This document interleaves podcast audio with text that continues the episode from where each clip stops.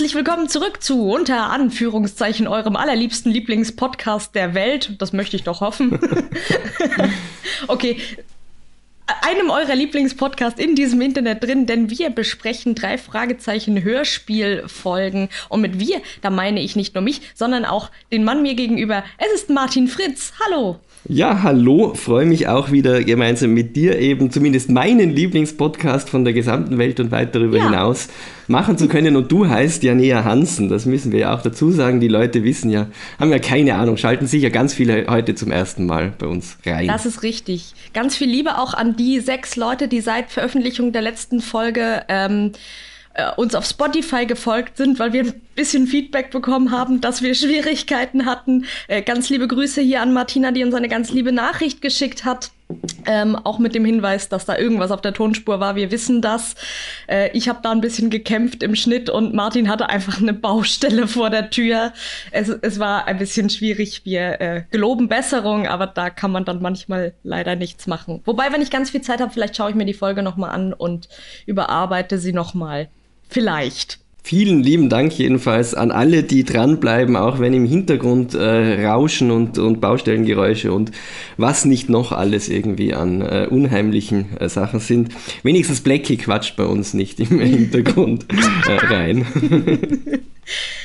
oder so ein Hund. Wuff, wuff, wuff. ja, eben, oder das, was ich eigentlich sogar ganz gern äh, hätte, wenn manchmal so die, äh, die Kreissäge vom Schrottplatz eben oder vom Gebrauchtwarencenter, Entschuldigung, wenn die manchmal an wäre. Wir haben wie immer völlig überraschend uns eine Folge ausgesucht, die wir heute besprechen wollen.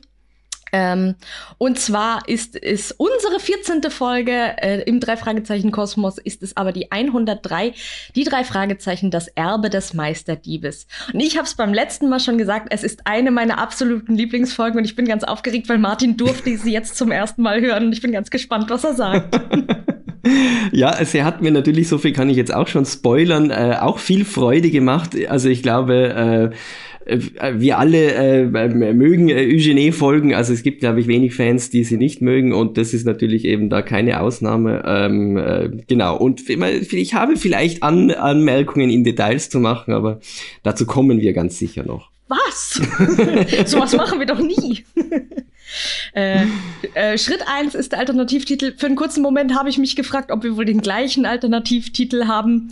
ähm, aber ich, ich glaube es fast nicht. Aber meiner ist It's Britney, bitch!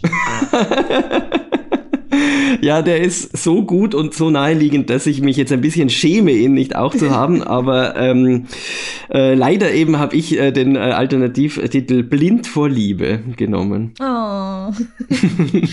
Aber ich, äh, ich, ich fühle diese Folge oft ganz doll, wenn, wenn ich das höre. Bin, bin ich immer auch ein bisschen auch verliebt in ja, Brittany. Ja, also ich glaube, es ist unmöglich, äh, bei dieser Folge sich nicht in Brittany zu verlieben und wie immer eine Person, der das unmöglich ist, mit der möchte ich eigentlich nichts zu tun haben. Also das ist keine, also es ist, oder halt, okay, vielleicht wäre es auch spannend irgendwie, weil das muss jemand sein, was komplett anders tickt, als ich das mache. Ja, ach, wir wollen aber nicht raus aus dieser Bubble. Wir wollen nur mit den Leuten zu tun haben, ja. die genauso sind wie wir. Macht viel mehr Spaß. Stimmt, genau. Ja. Magst du über das Cover reden ein bisschen? Äh, genau, ja, beziehungsweise ich äh, schiebe davor noch den Halbsatz rein. Äh, André Marx natürlich 2003 eben, dass wir auch die äh, Fakten versammelt haben für die Erbsenzählenden zu Hause eben, das ist auch Wissen. Das Cover von äh, Silvia äh, Christoph ähm, muss ich also mit einem Wort okay, so, also es war jetzt nicht so eines, das mich jetzt auf den ersten Blick so absolut komplett äh, reingezogen hat in die Folge und mir absolut so irgendwie, wo ich mir gedacht habe, wow, irgendwie das ist ein Detail rausgepickt und da das finde, da möchte ich jetzt mehr drüber hören. Aber es ist, es macht eine schöne Stimmung. Es ist eben so dieses nächtliche Kloster, ähm, äh, offensichtlich mit dieser Mönchsgestalt da und Mond. Das ist ein bisschen so unheimlich. Und was ich eigentlich gut dran finde, dass es so quasi, äh, wenn man das, das, äh, ähm, den, den Titel, das Erbe des Meisterdiebes und diese äh, Illustration hat, dann findet man nicht sofort die Verbindung. Also es ist ja dann klar, es ist dann später quasi ein Schauplatz im äh, Kloster, aber äh, es finde ich funktioniert so. Also dass man an sich denkt, okay, und was hat das jetzt Meisterdieb? Hm, und da dieser Mönch. Ähm, ja, also. Ja.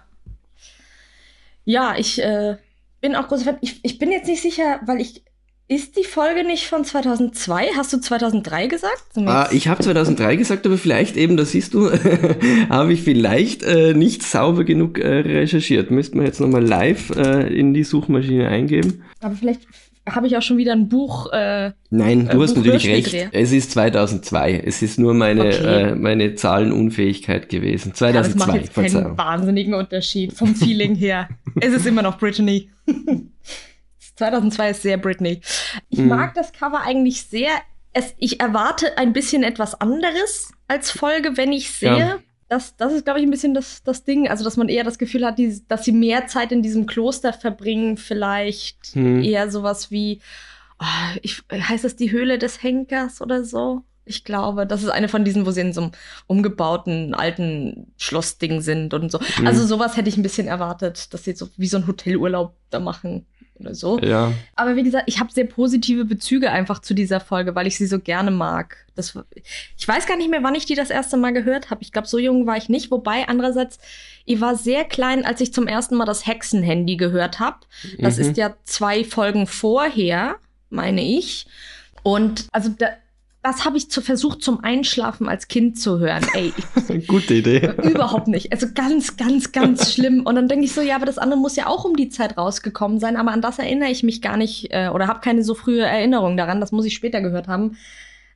Aber ich glaube, dass man das auch noch mehr schätzt, wenn man das dann zum ersten Mal hört, äh, wenn man älter ist. Also ich habe das als ich alle auf Spotify mal alle Folgen von vorne bis hinten durchgehört habe, mhm. innerhalb von so ein, zwei Monaten, also wirklich immer eine nach dem anderen. Da hast du natürlich diese ganzen äh, Geschichten vorher, wo du, wo du verstehst, wie die Persönlichkeiten von den Jungs funktionieren. Und dann hast du so eine Geschichte, wo, wo da noch mal ein Layer ja. draufgelegt wird eigentlich, hatte ich so ein bisschen das Gefühl. Ich habe übrigens auch das Buch gelesen, da hat Bob auch so seine Momente, das, was ich sehr, sehr schön finde. Also er ist sehr, sehr einfühlsam. Er checkt sofort, dass Justus verliebt ist. Er sieht mhm. ihm das quasi an. Also er hat so ein ganz ganz gutes Gespür dafür, dass Justus sich ein bisschen merkwürdig verhält und er weiß sofort, es geht um eine Frau. Peter sieht das überhaupt nicht, der ist mit anderen Dingen beschäftigt, aber Bob hat da so diesen, diesen Draht zu den anderen, dass er sowas, es ist halt sein, Feld der Expertise, ne? Absolut. ich wollte gerade sagen, das passt sehr gut so zu seinem Charakter irgendwie, wie man ihn auch kennt und ist vielleicht eben, also das wäre jetzt wirklich Kritik auf höchstem Niveau, aber äh, könnte man sagen, dass das natürlich in der Hörspielfassung ein bisschen, zu, man kann es reinhören oder raushören, wenn man möchte, aber es ist jetzt nicht so wirklich präsent natürlich ja. oder ausbuchstabiert. Nee, nee, also da führen sie auch eine ganze Unterhaltung irgendwie noch drüber, so wo, wo Bob einfach nur sagt, Justus, wer ist sie? Und Justus so, was? Ich weiß überhaupt nicht, wovon du redest. Mir machst du nichts vor. Sag's mir. Mhm. Ähm, ja. Ja, gut. Zur Story. Was passiert eigentlich? Also, was hat sich der, der Bösewicht an dieser, äh, an dieser Stelle, wir können ja gleich mal sagen, es ist Victor Eugene, den wir aus verschiedenen Folgen kennen, nämlich dem Superpapagei, dem seltsamen Wecker und Poltergeist. Ich glaube, dem allerersten Fall, den äh, André Marx nämlich geschrieben hat. Da hat er Victor Eugene wieder aufleben äh, mhm. lassen und jetzt hat er ihn nochmal wieder hervorgekramt. Und äh, Victor Eugene denkt sich so, boah, ey, das ist ein bisschen anstrengend, wenn man so als Meisterdieb die ganze Zeit von Leuten gesucht wird. Ich täusche einfach mal meinen Tod vor beim, beim Klettern, tue ich so, als wäre ich abgestürzt und dann habe ich keinen Stress. Dann kriegt er aber kurz danach äh, Nachricht, dass ein ehemaliger Komplize von ihm gestorben ist, der äh, Eugene-Stil äh, Bilder zu klauen nachgeahmt habe, sodass die, diese Diebstähle ihm sowieso schon zugeordnet wurden.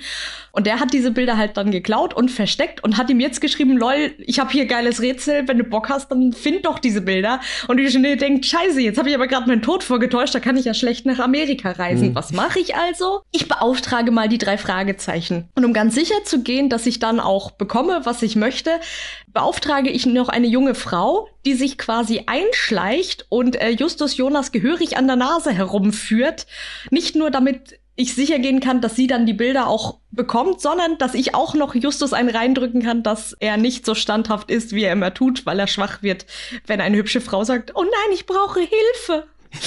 äh, Ah ja, und dann ist da noch eine zweite Person involviert. Es ist Mr. Baldwin und der äh, hat mit Eugenie und Bregovic zusammen mal irgendwann geklaut und will natürlich diese Bilder auch haben. Äh, deswegen kann Eugenie auch mit dem Schatzheben quasi nicht warten, bis er, bis er wieder unbehelligt reisen kann, sondern es muss jetzt sofort passieren und deswegen hat er diesen perfiden Plan ausgeheckt. Genau, ja, sehr gut äh, zusammengefasst. Und diesmal muss man ja wirklich sagen, äh, äh, auch wenn der Plan jetzt vielleicht bisschen ähm, weit hergeholt klingt in manchen Stellen, äh, hätte es ja fast funktioniert eben. Äh, und die drei Fall. Fragezeichen alleine hätten es an der, der Stelle jetzt ja eigentlich überhaupt nicht verhindert, eben, wenn jetzt eben, also wir werden ja dann noch dazu kommen, eben nicht noch äh, äh, jemand sich da in die äh, in den Fall quasi involviert hätte.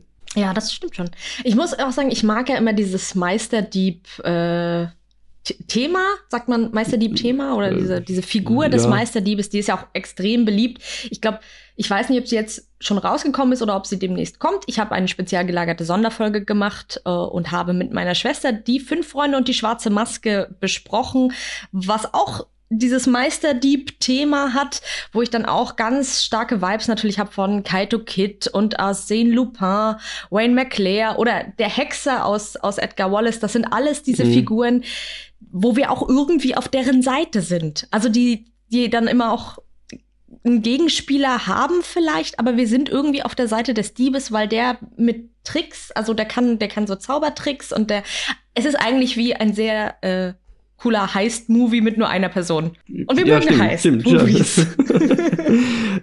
ja, äh, das sowieso. Ja, nein, es stimmt absolut. Also ich, also eben, ich kann mich da irgendwie auch immer sehr gut rein äh, fühlen und also vielleicht ist es auch irgendwie, wenn man so sich selber küchenpsychologisch betrachten will, dass ja schon diese Kunstwelt, die ja wirklich auch mit dem, den, den Geldsummen, die da irgendwie im Spiel sind, ja irgendwie eigentlich äh, wenig zu tun hat noch mit dem, was eigentlich Kunst vielleicht ursprünglich sein sollte und wollte ähm, dass es halt eine Funktion, eine Trickster-Figur ist, die halt da irgendwie Unordnung in mhm. dieses System hineinbringt und drum verspürt man vielleicht halt irgendwie Sympathie ja. dafür. Und so. sie hat natürlich irgendwo auch immer diesen Robin Hood-Vibe. Ja, äh, eben. Ja. Dieses, du hast das Gefühl, die nimmt niemandem was weg, die handelt irgendwo aus edlen Motiven, aber und seins ihre persönlichen, aber die, die hat immer noch ein, ein positives Ziel.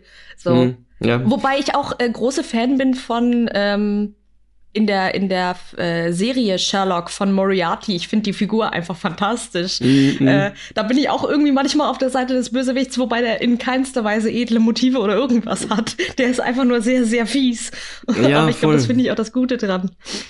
Ja, klar, das ist ja das, was wir an Bösewichten halt auch mögen oder was ich an ihnen mag, wenn sie sich halt eben, wenn sie einfach halt äh, eine gute Zeit haben dabei beim Bösewicht sein. so, also und das, das versprüht ja irgendwie Eugene auf jeden Fall eben auch und ja. äh, also das ähm, nimmt einen natürlich sehr stark für ihn ein. Also, der hat richtig ja. Spaß dran. Dem ist auch ja. egal, ob er daran dabei mal verliert, solange jemand anderem dann einen reingedrückt hat. Ja, ja, hat er richtig Bock. Ähm, ja. Ich habe mir äh, vorher, ich habe den seltsamen Wecker noch mal gehört und ich habe Poltergeist noch mal gehört. Mhm. Und dann fiel mir wieder ein, ich, ich muss sagen, dass ich bei André Max das Gefühl habe, dass er diese Folge also dass er die, die, die Wiederaufnahme von Eugenie einen anderen Eugenie im Kopf hat, als ich eigentlich damals oder als ich heute von, von damals höre, wenn mhm. man dieses eben der Gentleman-Gauner, keine Gewalt, dies, das stimmt ja auch überhaupt nicht. Also ja der ist durchaus permanent bewaffnet und äh, gefährlich und was weiß ich. Aber in den, in, da wo André Marx ihn wieder aufleben lässt, ist er das eben nämlich nicht. Da ist er auch der einfach sagt, ich habe doch nichts gemacht, ich habe nur andere Leute beauftragt. Das ist übrigens eigentlich Eugenies Stil, dass er nichts hm. selber macht, sondern dass er irgendwen anders beauftragt und dann das am Ende bei ihm ankommt. Was ich witzig finde, weil sie irgendwann sagen, Bregovic hätte Eugenies Stil nachgeahmt. so. Okay. Ja, stimmt. Ein bisschen unlogisch, ja. ja.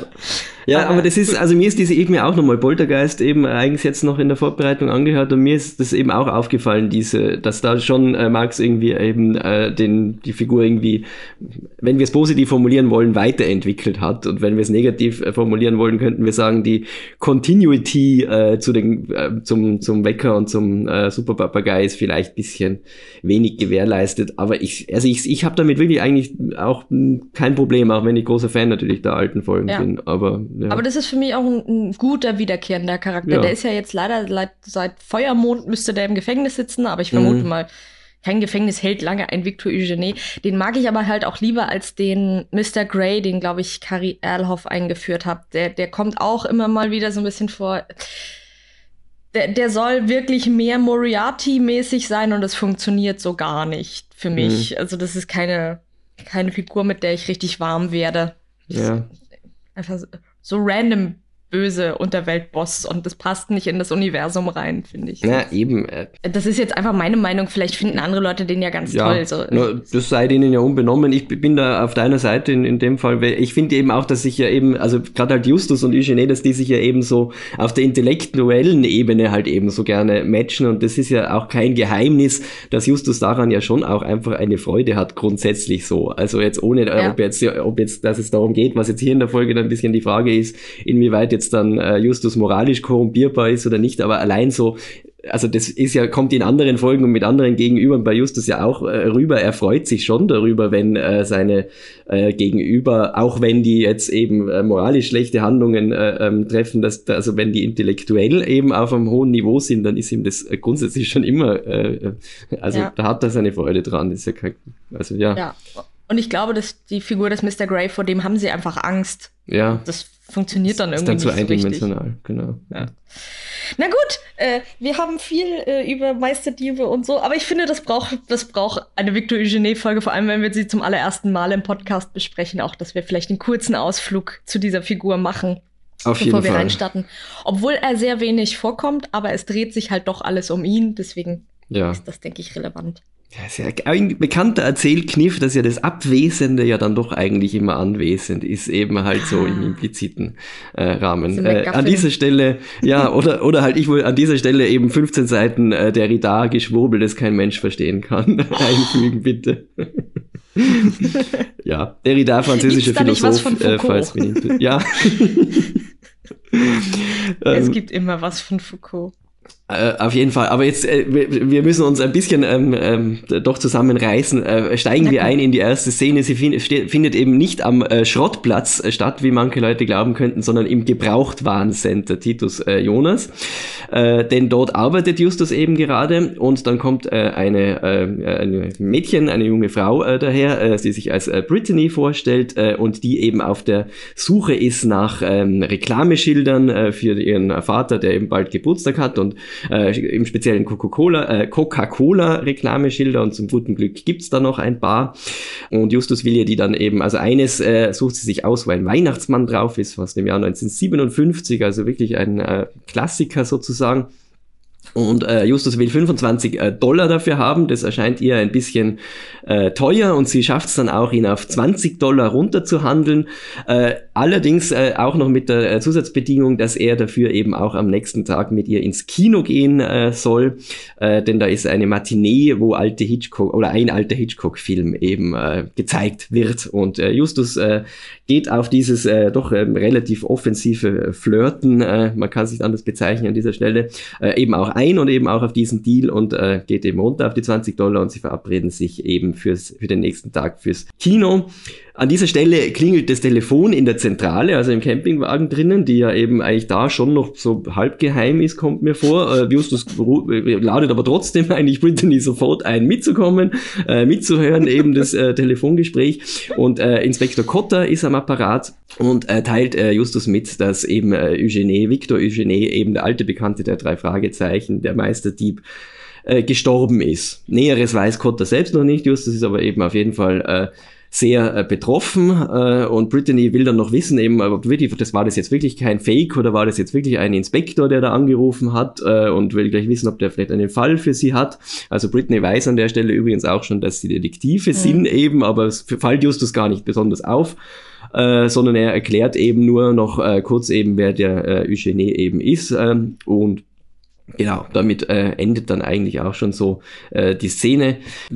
Das, was mich für die Szene halt irgendwie wahnsinnig eingenommen hat, ist natürlich halt so dieses äh, Flirten zwischen Justus und Brittany, wo wirklich von dem äh, von der allerersten Sekunde her die Chemie halt wirklich einfach am absoluten Prickeln mhm. ist. Es ist eine riesige Freude, äh, den beiden irgendwie dazuzuhören. Eben auch die, äh, also Dorette äh, Hugo äh, ist ja halt eben die Sprecherin von Brittany eben, äh, finde ich auch, also macht's wahnsinnig gut, ist wirklich, ja. also in den Details extrem gut äh, äh gespielt gespielt und auch wahnsinnig gute Stimme.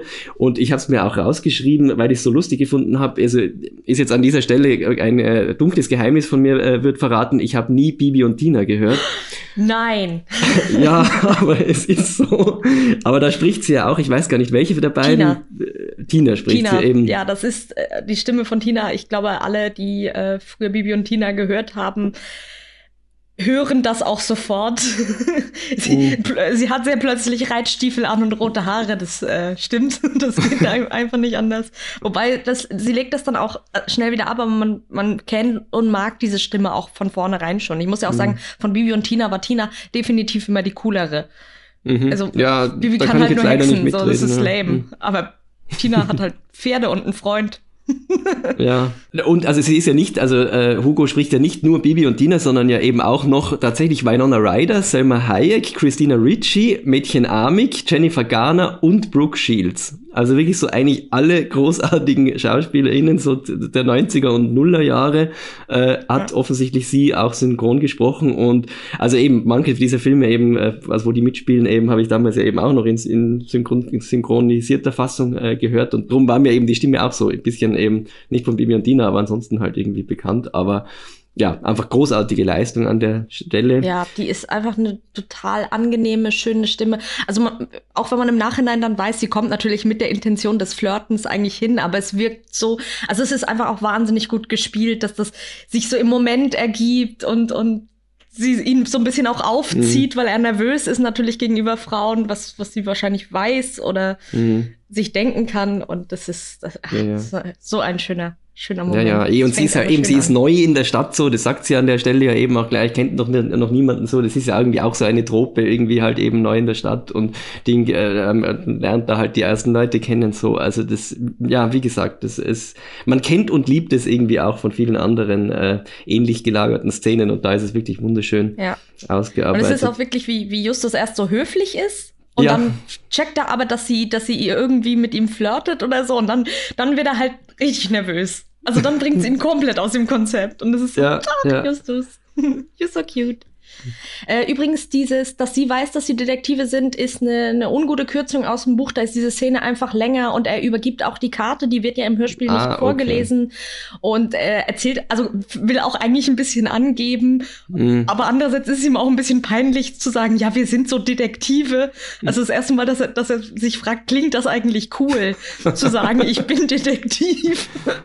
und deswegen fragt sie danach, ob das damit zu tun hat, was jetzt Verstehe, im Hörspiel okay. nicht funktioniert. Ja, okay. es ist mir auch aufgefallen. Wobei, also ich finde, es könnte ja sogar ein Clou darauf sein, dass Justus hier jetzt ja wirklich schon komplett liebestoll und blind ist und gar nicht mehr mit, weil normalerweise würde er ja dann sofort eben kombinieren und sagen, okay, ja. da kann was nicht ganz stimmen, wenn die das schon weiß. Also es, es funktioniert auch auf der Ebene, wenn man sich so zurechtdenken will. Also, also als ein, ja. Ja gut, aber sie haben sich dann für den nächsten Tag verabredet und dann nächste Szene ist Zentrale und Kirschkuchen. Ähm, Bob nuschelt da irgendwas. Also der hat den Mund voll bis zum Anschlag und meint, er muss jetzt trotzdem noch reden.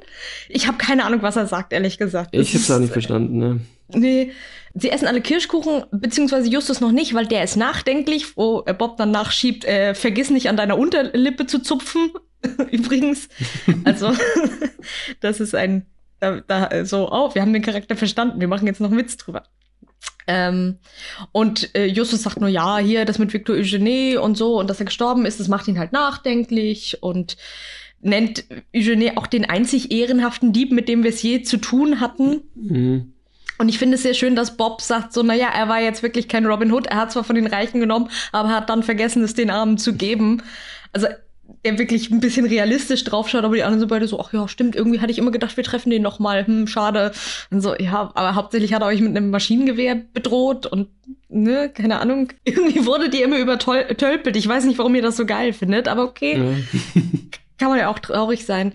Ähm, und ich wurde das vorher schon erwähnt. Ich glaube, jetzt wird es auf jeden Fall erwähnt, dass äh, Victor Eugenie in äh, den Sch Alpen bei einem Bergsteigeunfall gestorben mhm. ist. Liebe Leute, Bergsteigen sehr gefährlich. Wenn ihr, wenn ihr das nicht gut könnt, holt euch auf jeden Fall Hilfe. Geht nicht auf Routen, wo, wo ihr sagt, das könnte vielleicht zu schwierig für euch sein. Lasst euch dann eine Einschätzung geben. Äh, Bergsteigen ist sehr gefährlich. Auch ganz erfahrene BergsteigerInnen können dabei sterben und das ist wirklich kein, kein Spaß. Danke, das wäre mir auch wichtig gewesen zu erwähnen, aber eben schön, dass du es schon getan hast, genau. Sie droppen ein paar Infos, schieben so ein bisschen hin und her, dass man so ein bisschen ja. Victor Eugenie einordnen kann, auch wenn man mhm. Die anderen Folgen vielleicht nicht gehört hat oder sich da nicht so gut auskennt, ich glaube, dann nehm, nehmen sie einen eigentlich ganz gut mit. Finde ich auch. Und vor allem, es ist nicht so aufgesetzt irgendwie, weil sonst ist ja gern so eine Szene, wo halt so Facts für uns Zuhörende irgendwie gedroppt werden, die die Figuren alle schon wissen. Ist ja sonst oft ein bisschen irgendwie so unlogisch oder klingt unrealistisch. Aber an der Stelle ist es wirklich einfach eine Diskussion darüber, wie finden sie den oder wie fanden sie ihn eigentlich ja. so. Und dann ist es ganz organisch. Und eben auch Peter, der dann am Schluss dann halt irgendwie sehr in Character sagt, er persönlich ist eigentlich heilfroh, dass sie dann, dass es dann auf jeden Fall heißt, sie werden nichts mehr mit ihm zu tun haben. Also eben, wir kennen Peter. Äh, ihm ist es ganz lieb, wenn nicht zu viele Fälle und nicht zu aufregende Fälle auf sie hereinprasseln. und ja. dann ist eben, also ja, das ist so sein Resümee. Genau, es geht weiter. Ähm, äh, wir bekommen nur vom Erzähler äh, kurz erzählt, äh, wie der Kinobesuch war, eben, also dass er halt stattgefunden hat, viel mehr ja eigentlich eh nicht. Äh, und Justus kommt dann eben zurück in die Zentrale und findet dort einen Brief vor und der wird uns dann vorgelesen eben äh, von Eugene selbst, eben mit dieser wunderbaren äh, Fistelstimme. Und ja. er berichtet darin eben, äh, wir haben es eh bei der, der Plot-Zusammenfassung schon im Großen und Ganzen gesagt, was eben äh, Sache ist, also dass er eben gestorben ist leider und dass er aber eben einen Vertrauten ähm, beauftragt hat, im Falle seines Ablebens diesen Brief den drei Fragezeichen zukommen zu lassen, weil er sie eben posthum nochmal ein, zu einem Wettkampf der etwas anderen Art, wie er sich ausdrückt, auffordern will, eben, dass er eben Kunstwerke versteckt hat und dass die drei Fragezeichen eben beauftragt sind, die zu finden. So können sie sich nur quasi noch ein letztes Mal messen. So.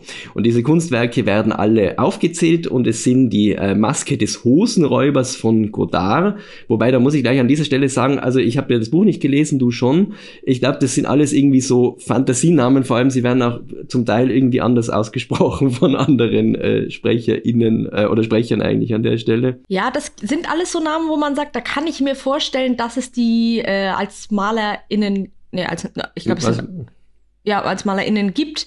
Also so Godard, Kollenberg, Stingwood, Sanchez, das, Strachinski. Ich glaube, ja. das sind auch wahrscheinlich Anlehnungen, aber also bei, bei Kollenberg denke ich entweder an, an Nolde oder Kitte Kollwitz zum Beispiel, wobei die ist ja. keine Mal Malerin primär, aber ähm, also so dass du ja, aus jedem, aus jeder Richtung so ein bisschen da zusammen was geglaubt hast ja. an Namen. Finde ich eigentlich sogar ganz gut so, aber also eben, es, also es sind so eben sind so zwar Fake-Namen, aber es sind welche, die du, also es klingt so, man würde es sofort kaufen, die sind berühmte ja, MalerInnen, genau. Ich muss auch ganz kurz googeln, ob es die nicht doch gibt. Weil ich irgendwie, so, ah, irgendwie könnte das aber sein. Aber ja, dann war so, ja, die Wahrscheinlichkeit, dass es diese Bilder gibt, wenn sie so vorkommen, dass sie geklaut wurden und, und gefunden werden, unwahrscheinlich. Ja. Aber irgendwie, man wollte ja sicher gehen.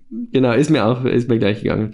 Äh, ja, und dann äh, weiters noch eben äh, Odysseus von Stevenson, eben monotone Strafen von Collinberg, Spaziergang im Mai von Stingwood, äh, Leise im Garten von Strachinski und der kleine Dieb von Sanchez.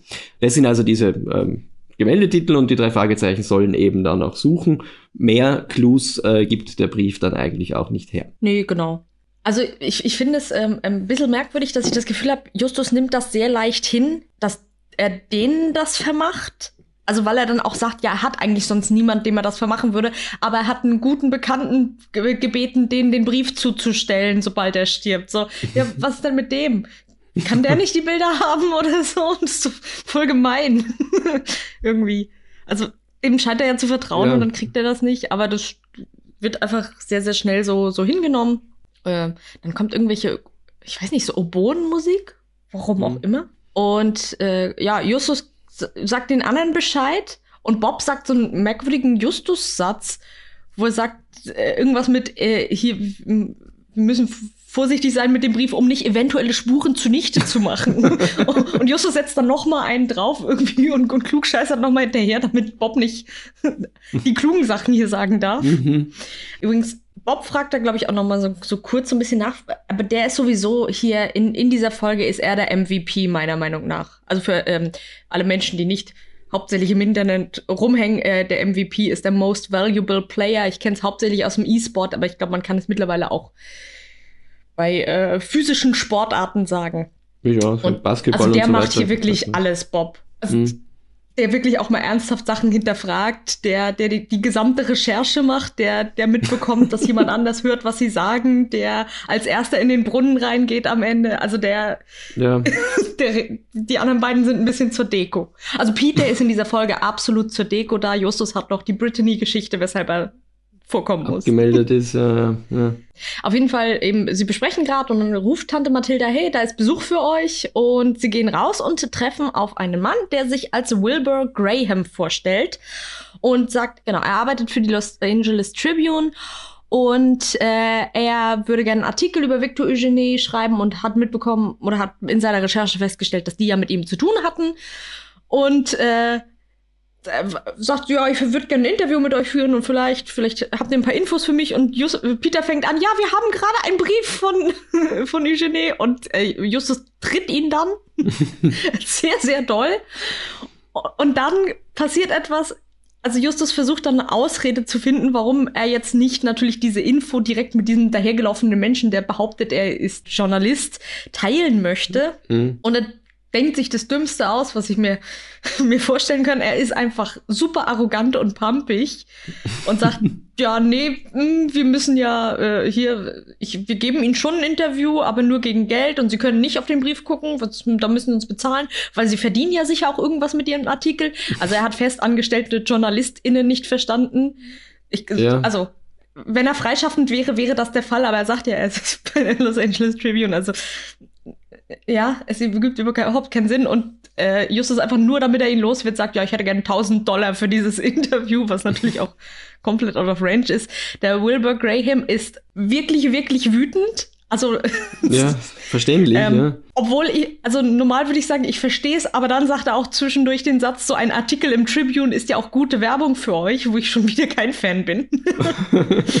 Willst du nicht gratis hier auftreten, ist auch Werbung für dich?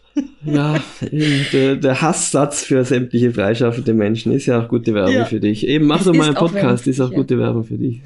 Ach ja, super Idee.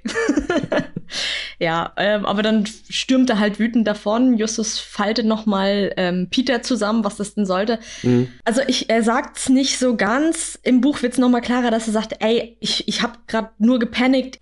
Deswegen habe ich mir das ausgedacht, wo ich gedacht habe, naja, man hätte ja auch einfach sagen können, wir können gerade nicht. Ähm, wir müssen erstmal gucken, was wir haben. Ich stelle Ihnen gerne ein paar Unterlagen zusammen. Ja. Wir kommen morgen zum Interview. halt alles Sachen, die irgendwie ja.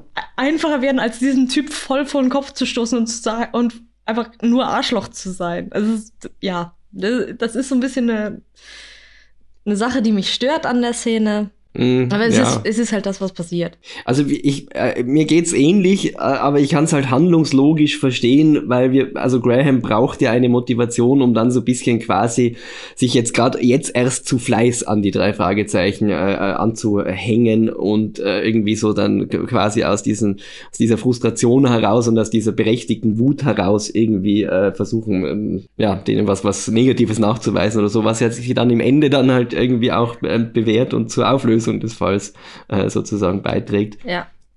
Ja, gut, das stimmt schon. Aber es, also es ist, Justus ist einfach sehr weit weg in dieser Folge von dem, was er normalerweise tun würde. Ja, aber wir müssen es verstehen. Also das ist, er ist einfach, er ist, er ist verliebt. Er hat in Wahrheit denkt er, während er mit Graham redet, gerade irgendwie an Brittany und äh, ist also er, was die Worte, die aus seinem Mund kommen, ist, ist komplett random. Es ist einfach, er ist nicht mit der, mit der, dem Kopf dabei. Ja, auf jeden Fall äh, äh, sagt Bob jetzt, ja, ich, ich gehe mal los und äh, versuche mal rauszufinden, was, was es mit diesen Bildern auf sich hat. Mhm. Er weiß auch von sich aus schon ein bisschen was, wo eben gleich auf, auf Bobs Eigenschaft, mhm. dass er ja Kunst interessiert ist ja. und Kultur interessiert ist, angespielt wird und gesagt wird, hey, fällt dir was dazu ein? Ja, die Maler sagen mir was, aber die Titel, da bin ich jetzt nicht sicher. Äh, Im Buch muss er das wirklich alles erst recherchieren, da weiß er gar nichts. Ich finde das eine schöne Adaption fürs fürs Hörspiel, dass unbedingt, ja. er ein bisschen Skill hat. Und dann geht er dann auch wirklich los und recherchiert alles. also alle Hinweise, die sie irgendwie ja. kriegen, kommen von Bob an dieser Stelle. Und er sagt, ja, aber das ist ja ganz schön viel Arbeit, was ich hier alles machen muss, weil ich soll dann die Bücher auch noch mitnehmen, falls es Bilder davon gibt, weil wir ja mhm. nicht wissen, wonach wir suchen. Justus sagt ja dann dem Peter mit, ja, ich habe keine Zeit. Und was ist mit dir, Just? Äh, ja, ich habe auch keine Zeit aha, wieso hast du denn keine Zeit? Also bei, bei Justus wird sofort hinterfragt, warum er keine ja. Zeit hat, weil Justus na, hat natürlich normalerweise wirklich immer dafür Zeit. Und dann sagen sie beide so wissend so, ach, wie geheimnisvoll. Mhm. mhm. Das ist, das ist dieser Moment, den du wahrscheinlich meintest, wo man das ja. Gefühl hat, Bob und Peter ahnen irgendwas, aber eigentlich wissen sie gar nichts. Es hätte mehr sein können, dann auch später nochmal, aber es, ja, irgendwo muss gekürzt werden.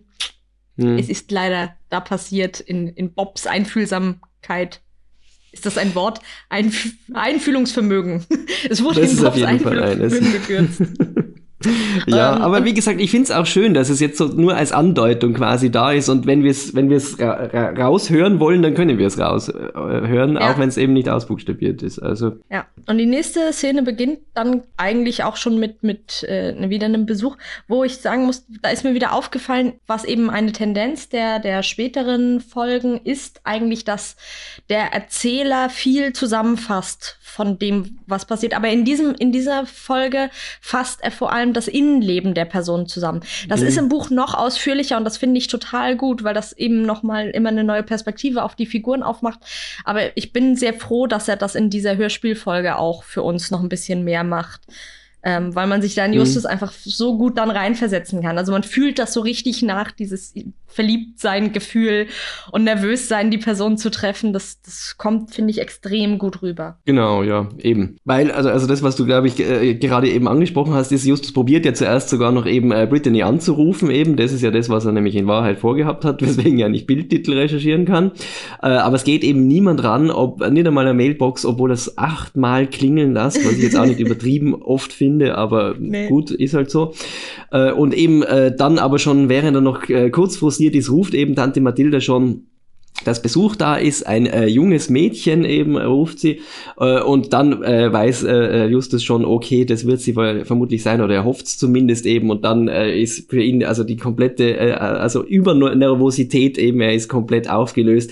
Seine Haare sind eine einzige Katastrophe, er probiert das T-Shirt in die Hose zu stecken oder wieder rauszutun, beides passt eigentlich irgendwie nicht so eben, was kaschiert die Speckröllchen besser, ähm, äh, äh, überlegt er sich. Äh, also man kennt es ja sicher, also wer, wer, schon einmal verliebt war, kennt sicher dieses äh, Gefühl, man äh, tritt der anderen Person gegenüber und es man ist gerade irgendwie in einem Zustand, alles ist äh, ungünstig und äh, ja, aber es äh, wäre ja eigentlich gar nicht äh, nötig, denn äh, Brittany eben ist ja sehr freundlich und froh und Tante Mathilde, die da sehr neugierig ist und erfahren möchte, ob das jetzt eine Schulkollegin oder Freundin oder wer das denn eigentlich ist, äh, wird dann von Justus relativ elegant äh, verschickt. Er fragt ihm, ob sie nicht gerade was am Herd hat. also, ähm, naja, aber ich meine, alle Beteiligten wissen, es ist jetzt nur ein Spiel und Tante Mathilda finde ich da auch wirklich sehr nett von ihr, äh, oder nett ist so ein blödes Wort, aber halt sehr einfühlsam eben auch an der Stelle, dass sie da Justus und ähm, Brittany wirklich so die Privacy gibt quasi, dass die da eben ähm, äh, ohne ihre Anwesenheit Zeit äh, reden können und äh, geht dann halt eben auch ab. Brittany sagt es eben dann auch, dass die Tante Mathilda eben äh, offensichtlich eine sehr äh, angenehme Tante ist und gesteht dann Justus auch, dass sie nicht einfach nur zufällig da war, was sie zuerst behauptet hat, sie wäre nur am, Heimweg eben eh zufällig an der Vorbe Zentrale vorbeikommen, sondern dass sie wirklich ganz gezielt eben ihn besuchen äh, kommen will. Und äh, sie verabreden sich dann eben äh, äh, zum Eisessen zu gehen, eben, äh, wobei Justus eben sagt, vielleicht dann doch lieber nur eine halbe Kugel für ihn. Und Brittany sagt dann ja eben, sie versteht überhaupt nicht, warum, es ist gar nicht nötig, eben kann ja so viel Eis essen, wie er möchte. Also wie gesagt, alle diese Szenen, wo Justus und Brittany so am Turteln sind, ich könnte sie mir einfach immer und immer und immer wieder anhören. Es ist ein pures Glück. Ja, ich bin da auch immer instant verliebt in sie in dieser Szene. Das ja. ist einfach so schön. Übrigens äh, mag ich die Antwort eben auf die Frage, ob, ob sie nicht was am Herd stehen hat, dass sie ja sagt, nein, aber dir zuliebe könnte ich ja so tun, als ob. das ist einfach, genau, sie ja. ist wirklich zuckersüß in dieser Szene, Tante Mathilda. Ja, ist, ja. Also, aber sie freut sich auch immer, wenn, wenn Justus irgendwas Gutes passiert. Sie, sie hat ganz viel Liebe für diesen Jungen. Das ja, ist ja auch schön auch wenn sie ja eben immer so viel Arbeit äh, äh aufhalst äh, eben und ja gern auch so eine Art Mini-Bösewicht ist für die drei Fragezeichen, weil sie sich ja eben von wichtigeren Ermittlungsarbeiten äh, abhält, eben mit ihren Schrottplatzarbeiten, eben hat sie ja doch in Wahrheit ein Her Herz aus Gold. Das wissen wir ja auch von ja, anderen Folgen. absolut. Ja, sie ist ganz toll. Äh, ich muss übrigens äh, sagen, immer wenn, wenn die so sagen, vielleicht finden wir einen Laden, wo es halbe Kugeln gibt und ich denke so, der Eiskreisler in Wien macht halbe Kugeln und es ist richtig geil, weil halt Kugeln einfach sehr, sehr viel sind mhm. und, und du kannst zwei halbe und dann hast du die perfekte Menge Eis, nämlich ein, weil eine Kugel ist eh meist schon relativ groß, aber wenn man nur so einen kleinen Snack haben will, dann kannst du eine halbe Kugel Grießschmarrn und eine halbe Kugel Erdbeer und das ist einfach perfekte Mischung. Oh, Nur so als ja. Tipp. Ja, ja, wunderbar. Das gab's früher auch in Innsbruck Eisdielen, die das gemacht haben, aber das wurde dann irgendwann äh, den äh, Leuten, die dort arbeiten, verboten eben, äh, dass Ja. sie das äh, so ausgeben, weil angeblich dann zwei halbe Kugeln bisschen mehr sind als eine so. Und aus Grund diesen Geiz von den, den Bossen von den Eisdielen eben gibt's das jetzt in Innsbruck leider nicht mehr, wo ich wohne. Ich Es will ja auch eine- gar nicht mehr. Also sie können Na, ja auch echt eh- ein bisschen. eben, es geht selbst wenn es weniger wäre, ja. würde es mich nicht Ja. stören. Aber ich will nicht eine Riesenmenge von einem Eis, sondern ich will mehrere kleine Mengen von vier verschiedenen Eissorten. Ah, ja. Macht mehr halbe Kugeln ist hiermit unser Aufruf. Also wenn ihr äh, einen Eisladen führt, einen Eissalon führt, äh, seid doch so cool, setzt halbe Kugeln auf den Plan. Oder macht ja. äh, die normalen Kugeln kleiner, aber dafür auch günstiger. Ja, stimmt, das ist auch eine Möglichkeit, genau, ja. Übrigens an der Stelle, wenn wir schon über Eisdealen reden, eben äh, Shoutout, ich bin im Augenblick gerade in Hausach im Schwarzwald und dort ist die äh, äh, das Eiscafé Venezia äh, die absolut erste Wahl eben, die machen wirklich ein fabelhaftes Eis, kann ich wirklich allen unseren Hörerinnen Ah. und Hörern empfehlen, äh, wenn ihr mal in der Gegend seid, dann unbedingt dort vorbeischauen. Ich bin fast Hast jeden du schon TKKG da getroffen? Nein, leider nicht. Ach, schade. Aber einfach, einfach immer da sein, irgendwann kommen sie. ja. Also, so funktioniert das Eiscafé Venezia zumindest in den Hörspielen, wenn ich das richtig verstanden habe. Mhm. Okay, nächste Szene, äh, schon wieder in der Zentrale, aber diesmal wütend. äh, äh, ja, Yusuf war Eis essen, er kommt wieder in der Zentrale, brennt Licht. Bob und Peter sitzen da, sind richtig sauer und äh, sind so, ja, du bist weg, die Tür war offen, tausend Kunden streunten über den Strott, äh, Schrottplatz, als wir hier kamen. Also ähm, der Schrottplatz läuft offensichtlich sehr, sehr gut. Wir haben uns das ja mal gefragt, wie gut läuft er wohl, aber wenn da Mhm. tausend Leute am Nachmittag einfach so casually herumlaufen. Äh, ich stelle mir den mittlerweile so ein bisschen vor, wie es gibt in, in Wien Kala, äh, Caritas Lager, äh, die Abkürzung, und die verkaufen eben auch äh, gebrauchte Sachen. Man kann da auch hin spenden, eben weil es zur Caritas gehört. Da ist auch immer richtig viel los. Aber da findet man halt auch wirklich alles. Und äh, dann denke ich mir, stimmt, wahrscheinlich läuft so ein Schrottplatz doch ganz gut, wenn es der einzige in der Gegend ist. Ne? Mhm, Also, auf jeden Fall. und da nochmal. es war ja noch so quasi Prä-Internet oder halt wo Internet noch nicht so groß war, dass man irgendwie sämtliche Sachen privat einfach übers Internet irgendwie weiterverkauft. Das darf man auch nicht vergessen. Das war, glaube ich, Das, schon noch anders. das stimmt. Wobei ich sträube mich auch ein bisschen gegen Willhaben. Irgendwie ist, ich höre immer nur so viel Weirdes darüber, dass ich gar keine Lust habe, mit diesen Ach, Menschen da zu tun ich, zu Ich haben. persönlich habe ja noch nie so über sowas, was Sachen verschenkt vielleicht übers Internet, aber übers Internet Sachen verkaufen noch nie im Leben. ist mir viel zu Ja. anstrengend. Nee, das ist mir einfach auch zu schwierig. Wenn dann mal über Insta-Stories, dass meine FreundInnen das sehen und sagen, Leute, ich habe hier irgendwas herzugeben, will das irgendwer. Und sonst spende ich es meistens an Carla tatsächlich. Ja. Also kann man, kann man auch ruhig machen. Genau, ähm, sie sind halt wirklich erstmal sauer, dass er einfach die Tür offen gelassen hat, dies, das, was ein bisschen ungewöhnlich ist, weil normal wäre ihre Annahme, weil es so wirklich gar nicht zu ihm passt, dass Mhm. er vielleicht entführt worden ist. Das ist sonst Ja. immer die Annahme, die sie als erstes Ja. haben an dieser Stelle, gerade wenn halt die Ausgangssituation so ist. Aber hier sind sie einfach nur sauer und Justus ist so, oh ja, sorry, haha, lol, passiert. und irgendwann spricht Bob ein Machtwort und sagt, Schluss jetzt! Das liebe ich, wie er da so wirklich reinfahrt, weil eben äh, Peter und, und Justus ja nur so ein bisschen diskutieren drüber, wie schlimm das jetzt war und Peter, äh, also Bob dann einfach, jetzt, äh, hallo, es geht jetzt gar nicht um eure äh, Geplänkel da, es geht um den Fall immer noch. Genau, weil er hat halt wirklich alles recherchiert. Er hat die Bildernamen rausgefunden. äh, Dass da irgendwie Fehler drin sind.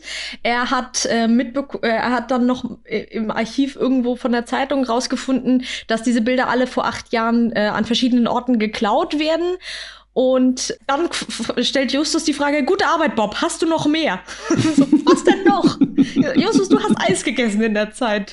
So. Und dann so, ja, nee, Justus, jetzt bist du dran. Und dann so, okay, gib mal einen Zettel und ein Schreibgerät. Äh, ein Schreibgerät. Gut, hier. ein Schreibgerät. Peter ist komplett überfordert von dem Wort Schreibgerät, habe ich das Gefühl. Ja. Sehr cute.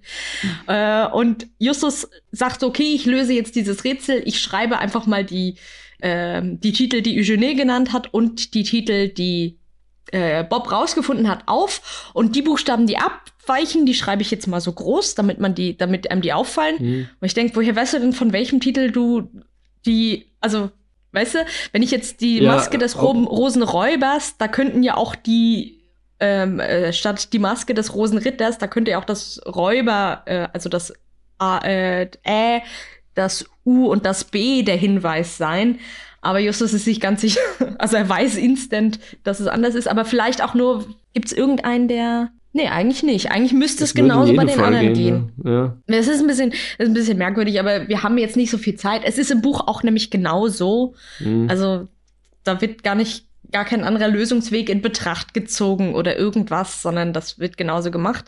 Ähm, ich habe dann als erstes beim ersten Hören habe ich gedacht, ich habe das nicht ganz mitbekommen, dass er sagt, ja, das sind doch irgendwie immer zusammenhängende Buchstabengruppen und jetzt schieben wir die so hin und her, dass wir gucken, ob da nicht was Sinnvolles bei rauskommt und ich dachte erst, es ist einfach nur ein Anagramm. Also ich habe dann ja. alle Buchstaben genommen und die mal in so einen Anagrammgenerator gehaut und das macht sehr viel Spaß, weil man aus den Buchstaben, die bei rauskommen, nämlich auch eingebaute Mini-Jet machen kann oder Beiname Yeti Ungut oder Juni Taube Meeting oder Jim bietet ungenau. es, gibt, es gibt sehr viele, sehr, sehr viele Anagramme von dem Wort Junge mit Taubenei. Mhm. Aber hier kommt Bob nämlich ins Spiel, so sie, sie schieben so ein bisschen die Buchstaben hin und her und Peter sitzt die ganze Zeit nur daneben und sagt, das bedeutet alles nichts, mhm. voll, voll sinnlos und äh, Bob kommt dann und sagt, ja, aber was ist denn das hier? Junge mit Taubenei. und Peter so, ja, weiß ich nicht, lies doch mal richtig. Junge mit Aubenei. Junge mit Taubenei. Er sagt sehr, sehr oft, bis er draufkommt, dass es Junge mit Taubenei heißt. Ja. Dann sagen sie alle noch ein paar Mal Junge mit Taubenei. Irgendwann sagt Peter, das klingt total doof, wenn ihr das die ganze Zeit sagt. Justus schiebt es dann extra noch einmal hinterher. So, es nervt, wenn ihr das so oft sagt. Junge mit Taubenei. sehr, sehr, also es ist einfach eine sehr schöne Szene, die macht mir ganz, ganz viel Freude. Ja, und sie stellen fest, ja, was könnte das sein? Ja, klingt wie ein anderes Bild. Ich hätte auch schwören können, dass ich dieses Bild kenne, aber es ist schon wieder sowas so, ja, ist ein gut gewählter Name. Irgendwas so ähnliches könnte es tatsächlich geben. Also, ja, genau. Ja, Kudos an, äh, ich würde sagen Karl Marx, André Marx, gut gemacht. Und dann sind sie so, ja, das könnte ein Bild sein, aber wie finden wir das jetzt raus? Die Bibliothek hat ja schon zu. Moment, wir schauen einfach in dieses Internet. Warum sie das vorher nicht gemacht haben, keine Ahnung. Aber Bob ist einfach so auf Bibliothek eingeschossen ist wie die Leute, ja. die, die mir ständig erzählen, so nein, sie wollen überhaupt keine E-Books lesen, sie brauchen das Buch in der Hand. Und so, okay. Ja, also es ist lustig, aber es kann vielleicht damals wirklich nur so ein bisschen gewesen sein, dass damals halt der normale Rechercheweg war, man geht in die Bibliothek und nur wenn das nicht geht, dann geht man halt auf das Internet, weil da ist ja die, die Hälfte stimmt nicht, die andere Hälfte ist gar nicht drinnen. So, es ist so ein Behelfsrechercheweg ja, damals gut. noch. Das, Internet, das kann muss man schon sagen, fühlt sich erst mit der Zeit. Ne? Ja, also eben, genau. So, irgendwann muss was reinstellen, damit was drinsteht. Das ist ja auch das Problem. Ja, ja. eben. Und gerade Bilder ja. eben, es braucht viel Daten eben damals noch. Große 2003. Schwierig, schwierig. Ja. Äh, ich höre wenig Tastengeklappe, aber ich höre Leider, ein Modem ja. ganz hart arbeiten. Also ja, ja, also das Einwahlgeräusch ist, ist wirklich äh, also absolute Top-Klasse, aber eben schade, dass das, das, das Standard-Computer-Tippen und Piepsen eben da nicht im ja, Hintergrund aber auch noch der ist. Computer macht halt nicht mehr so viele Geräusche, was auch ja. irgendwie für 2002 realistisch ist, aber dafür das Modem nur am ja. Das ist richtig gut. Ja, und ja. sie finden raus, ah, es gibt ein Bild, das heißt Junge mit Taubenei von Jean-Pierre Foucault. Da sind wir wieder bei Foucault. Mhm. Auch gut, sehr gut gewählter Name, schon wieder. Könnte man Absolut. sich vorstellen, sagt einem irgendwas von äh, 1912. Ähm, und sie so, gucken sich das dann mal an und sagen, ja, okay, aber was, was ist denn, äh, das ist offensichtlich eine halbe Million Dollar wert, aber mhm. hm, wie, was ist denn das jetzt für ein Hinweis? Ich wähle mal einen anderen Such, äh, Treffer aus der Suchmaschine, sagt Justus, und man hört nicht ein Mausklicken. Er macht das mit Tastatur, er bedient diesen ja. gesamten Computer mit der Tastatur. Ja. das ist auch äh, Dedication, möchte ich sagen. Ja, und dann stellen sie fest, ach, witzig, dieses Bild hängt im Kunstmuseum in Santa Monica. Ah, das ist natürlich ein guter Hinweis. Da können wir dann ja vielleicht mal hingehen und, und äh, dem Museum einen Besuch abstatten. Sehr gut. Genau, ja. Also, im, also das finde ich ist vielleicht eine einzige äh, Sache, die mich da ein bisschen gestört hat, dass Justus das ja dann auch noch tatsächlich sagt, dass das ja kein Zufall ist, eben, dass das da ist und drum eben sind sie ganz sicher auf der richtigen Spur jetzt. Und ich weiß nicht, also ob es jetzt Eugenie jetzt wirklich so ein Anliegen wäre, es den drei Fragezeichen ganz besonders leicht zu machen äh, und drum eben alle Hinweise vom Rätsel in ihrem absoluten Umfeld nur postiert hat. Ähm, ja, vor das allem ist jetzt weiß, schon sehr das, drei Fragezeichen. Weiß Eugenie das ja auch gar nicht. Ja. Also es ist ja nicht sein Rätsel. Brigovic hätte das ja wirklich irgendwo hinleiten können. Also Ja. Es ist wirklich ein, ein großer, großer Zufall, dass es tatsächlich der Fall ist. Ja, ja, also eben, faktisch eben, das stimmt auf jeden Fall, aber sogar eben, wenn jetzt in dem, an der Stelle glauben die drei Fragezeichen ja noch, dass Eugenie das Rätsel gestellt hat und auch dann, finde ich, ist es ein bisschen egozentrisch von Justus, dass er sich denkt, dass der das Rätsel ihnen so auf den Leib schneidet, aber ja gut, das ist halt Justus, so sieht er sich halt. Naja, nächste Szene im, äh, dann eben im Kunstmuseum Santa Monica und da vielleicht vorab äh, muss ich äh, an der Stelle schon beklagen, dass wir hier leider keine, äh, keine Raumatmung bekommen haben, also so Hall oder irgend sowas, was ich sonst halt eben in Museen äh, ähm, gern, also ich denke an den Weinenden Sarg zum Beispiel eben, wo ich das äh, liebe, eben wie die, da die Raumatmung mhm. ist. Sowas hätte ich mir da gewünscht. Das haben wir nicht. Es ist, ähm, ja, es sind schöne Schrittgeräusche, aber halt, das ist dann schon alles. Ähm, äh, sie gehen halt durch das Museum und finden dann auch schon äh, relativ schnell äh, den äh, Junge mit Taubenei. Er sieht genauso aus wie im Internet eben, wer hätte das gedacht? Großartige ähm, ähm, Bemerkung an der Stelle. Und gleichzeitig im Raum ist eben auch noch so ein äh, glatzköpfiger Mann, der sieht sich eben auch dieses äh, Gemälde an und ähm, genau, Justus wiederholt da nochmal eben, dass sie jetzt nicht ganz äh, gleich um die halbe Welt reisen müssen. Eben, das war genau Eugenies äh, Ansicht. Äh, und ähm, Bob wird dann auf einmal irgendwie so unruhig und sagt so, na, sie sollten vielleicht doch besser das ganze Museum anschauen, nicht nur da diesen Jungen mit Taubenei und lockt sie also aus diesem Raum weg und sagt ihnen, ja, nein, das war jetzt nur ein Vorwand, weil eben dieser Glatzkopf hat eben äh, genau gezuckt, wo, wo sie eben den Namen äh, Eugenie fallen lassen haben. Da muss wohl irgendwas sein sein so. Und dann äh, kommt äh, der, der Reporter äh, Graham äh, irgendwie auch noch dazu und sie äh, gehen dann aber doch halt wieder äh, zurück in den, in den Saal, wo eben der Junge mit äh, Taubenei weg, äh, wo der Junge mit Taubenei hängt. Äh, der Glatzkopf ist inzwischen weg und dann geht auf einmal das Alarmsignal äh, los. Äh, und sie sehen, äh, wie eben der Glatzkopf das äh, Bild stehen will.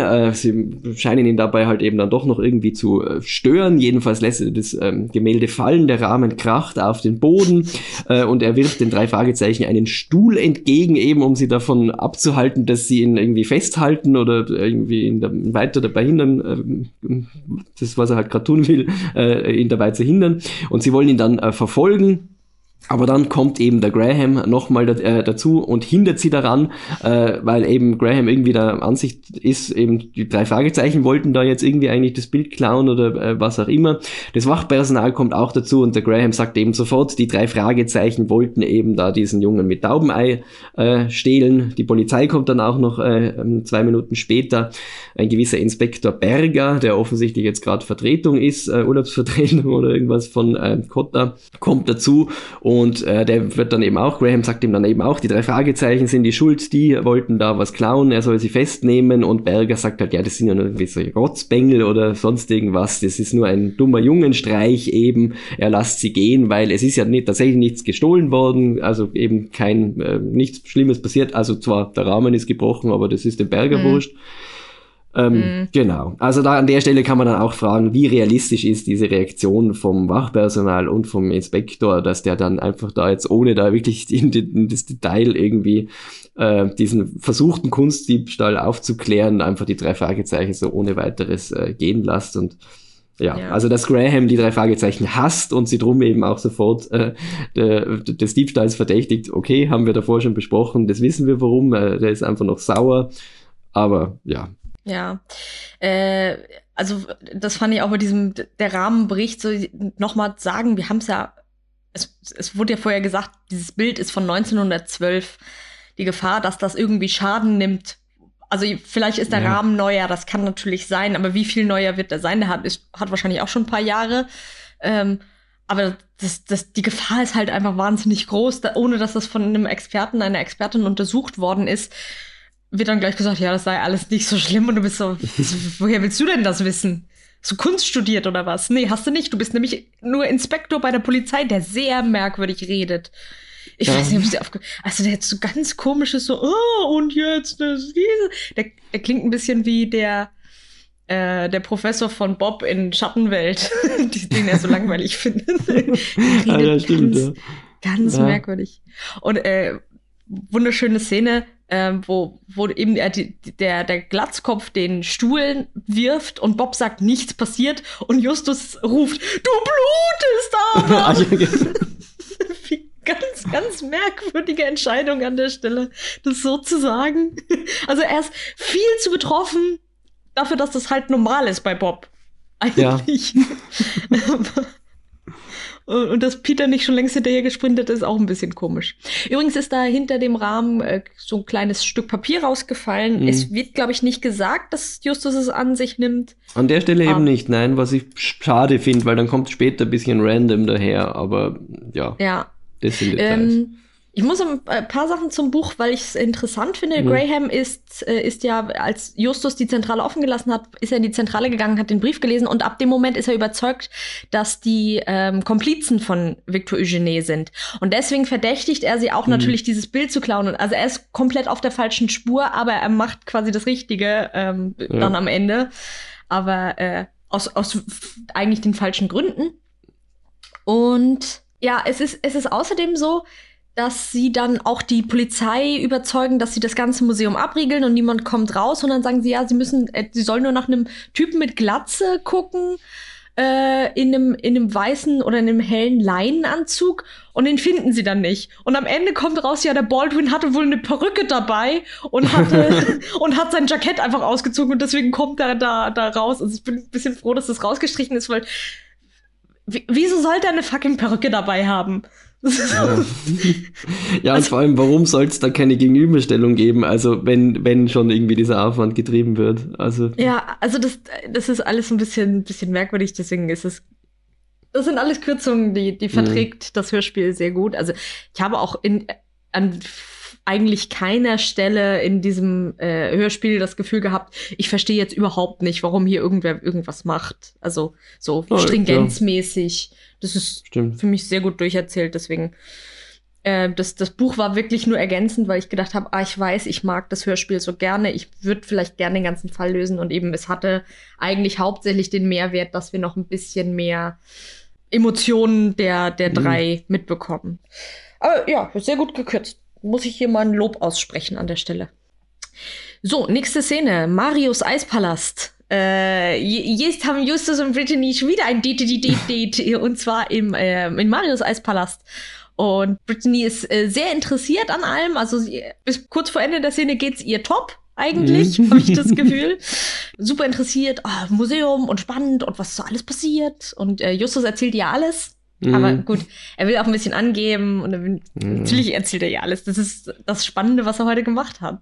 Er hat einen harten Tag gehabt eben so. Was, was, was, was, was, wer würde da nicht dahin schmelzen eben, wenn jemand erzählt von einem harten Tag mit Action im Museum und allem möglichen. Also, ja.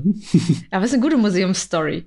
Ja. So. Ich habe den Täter nicht erwischt, aber es war spannend und Bob hat mhm. geblutet. Ganz, ganz spannend. Sie bestellen einen, einen Rieseneisbecher, na klar. Und hm. irgendwann kommt Brittany so und sagt so, ich muss dir was sagen und ich habe Angst, dass du mich dann nicht mehr magst. Und oh, das ist nicht so. Er ist ganz so, ich, ich glaube nicht, dass das passieren kann. Also man merkt wirklich, er ist komplett in Love und das ist äh, sehr süß. Und sie erzählt, ja, sie hätte eine Augenkrankheit, das ist eine Erbgeschichte und ähm, man hat nicht gedacht, dass das irgendwie ausbricht, aber jetzt ist es ausgebrochen und jetzt bräuchte sie quasi eine Operation, sonst ähm, würde sie erblinden ich weiß nicht, was das für eine Krankheit ist. Ich habe jetzt, ich kenne mich da auf dem medizinischen Sektor nicht mhm. so gut aus, was das sein könnte. Also es gibt natürlich ich Augenkrankheiten, bei denen du erblindest, wie doll das erblich alles bedingt sein kann oder also ja, ist nicht komplett unrealistisch. Finde interessant, ja, dass Justus da überhaupt nicht nachfragt, welche genau das ist. Also, weil er könnte ja noch schnell ein Studium machen. und die heilen die Krankheit, ja. Also ich ja. habe natürlich auch, ich habe da dem äh, Impuls widersprochen, dann irgendwie das zu googeln, weil Krankheitsbilder googeln ist etwas, was man grundsätzlich nicht machen sollte, auch genau. wenn man genau. sie selbst hat, eben vielleicht doch besser zu Ärztinnen oder Ärzten gehen, die sind dafür speziell ausgebildet und wissen vielleicht eine verbindlichere Auskunft als irgendwelche Leute, die irgendwas ins Internet hineingeschrieben haben. Ja, genau. Und wenn ich Augenärztinnen, Augenärzte in meinem Bekanntenkreis äh, oder Freundeskreis hätte, hätte ich sie gefragt. Habe ich jetzt nicht ja. gemacht. Wir akzeptieren das einfach und äh, aber Brittany ist halt komplett aufgelöst und, und ja. sagt halt, sie will halt nicht blind werden, aber es, diese Operation kostet ganz viel Geld und ihre Eltern haben nicht so viel Geld und sie hat nicht so viel Geld und Justus überschlägt mal schnell, ob er den Schrottplatz verkaufen kann und dann vielleicht genug Geld hätte.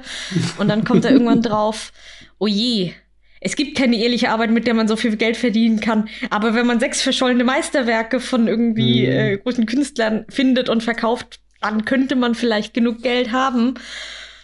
Und er äh, erzählt ihr das und sie sagt, das können, können, wir nicht machen. Und er sagt, doch, doch, das können wir. Und dann äh, hören wir Knutschgeräusche und mhm. dann bestärkt er sie nochmal, nein, wir schaffen das und wir, wir machen das. Und dann wird richtig geküsst. Und es ist, ah, ja. Da bin ich dann ganz aufgeregt. Weil so erste, erste Kuss ist halt auch so. Also weil er ja immer ja. noch, er weiß zwar, dass, dass sie ihn mag, aber bis sowas, bis der Moment dann kommt und man, und man küsst, ist man immer noch, die Person könnte jederzeit einfach aufspringen und sagen, wow, was machst du eigentlich hier? Lass mich in Ruhe und weglaufen. Und ja, genau so ist es, ja. Ja, absolutes Highlight, eben, äh, stimme ich absolut zu. Und dann eben noch in Marios Eispalast eben, also auch großartiges Setting für sowas. Also ich habe es auch im Hintergrund, das sind alles so Pastelltöne, wahrscheinlich irgendwie wieder eingerichtet ist. Ja. Alles ist so rosa und türkis und himmelblau und also es Ein bisschen ist, zu viele Spiegel an der Wand. Ja, unbedingt, ja. Vielleicht ist auch irgendwie so chrom, irgendwie so die Bar oder was, vielleicht, dass ja. es noch so ein bisschen glitzert. Und also auch die Hintergrundmusik, die da zu Beginn eben noch zu hören ist im, im Eispalast eben, ist auch wunderbar so, so ähm, ähm, Teenie-Pop irgendwie mäßig fast. Also ja, ja. ich finde auch diese Szene kann man sich einfach einrahmen und an die Wand hängen und es ist das schönste Kunstwerk überhaupt. Ich mag auch wirklich, dass man erst nur das Geräusch hört von, vom, vom Küssen. Also wo du auch nicht sicher bist, ja. küsst ihn auf die Wange vielleicht oder so. Das geht natürlich alles, aber es, dass man nur das hat und, und sie einfach zu ihm dann danach sagt, du bist einfach wunderbar, Justus. Und, äh, und dann der Erzähler nochmal sagt, und dann küsste er sie richtig. So, wie richtig? Mit zwei Händen und viel Zunge oder wie ist richtig? Ja, das ist, bleibt dann unserer Fantasie überlassen. Das können sich dann alle nach ihren eigenen Geschmäckern zu Hause aus. Äh, ähm, Richtig ist, äh, wenn man das Bein so um den anderen noch auch noch herumschlingt. Na, wichtig ist schon, im Stehen muss ich auch an dieser Stelle sagen, dass eine Person ein, so wie ein Flamingo ein Bein so anwinkelt eben. Dann ist, das kann ich wirklich, probiert zu Hause aus, wenn ihr, wenn ihr habt, mit dem ihr gerne küsst, dann eben ist es, äh, so, so wird's gemacht aus meiner Sichtweise. Ja, aber es ist ja leider immer noch dramatisch. Eben Brittany müssen wir an dieser Stelle ja, ja noch glauben, eben, dass ja wirklich sie wird bald erblinden und das ist natürlich äh, alles auch ganz schlimm. Aber ähm, genau, Justus hat jetzt also damit äh, neue Motivation äh, gefunden, irgendwie den äh, Fall voran, voranzubringen. und in der nächsten Szene eben sind sie dann wieder die drei Fragezeichen in der äh, Zentrale. Und Justus erzählt da jetzt eben von diesem Foto, das aus dem Rahmen gefallen ist und das er an äh, sich, äh, äh, an, das er an sich genommen hat. Und gleichzeitig kombinieren sie eben auch noch, dass der Glatzkopf wahrscheinlich eben auch von dem Rätsel weiß, weil offensichtlich das Foto ist eben ja der Hinweis eben auf den quasi nächste Station der Schnitzeljagd. Das hat wohl der Glatzkopf auch gesucht. Und auf dem äh, Foto drauf äh, ist ein Haus abgebildet. Äh, sie kombinieren, dieses Haus müssen sie also finden.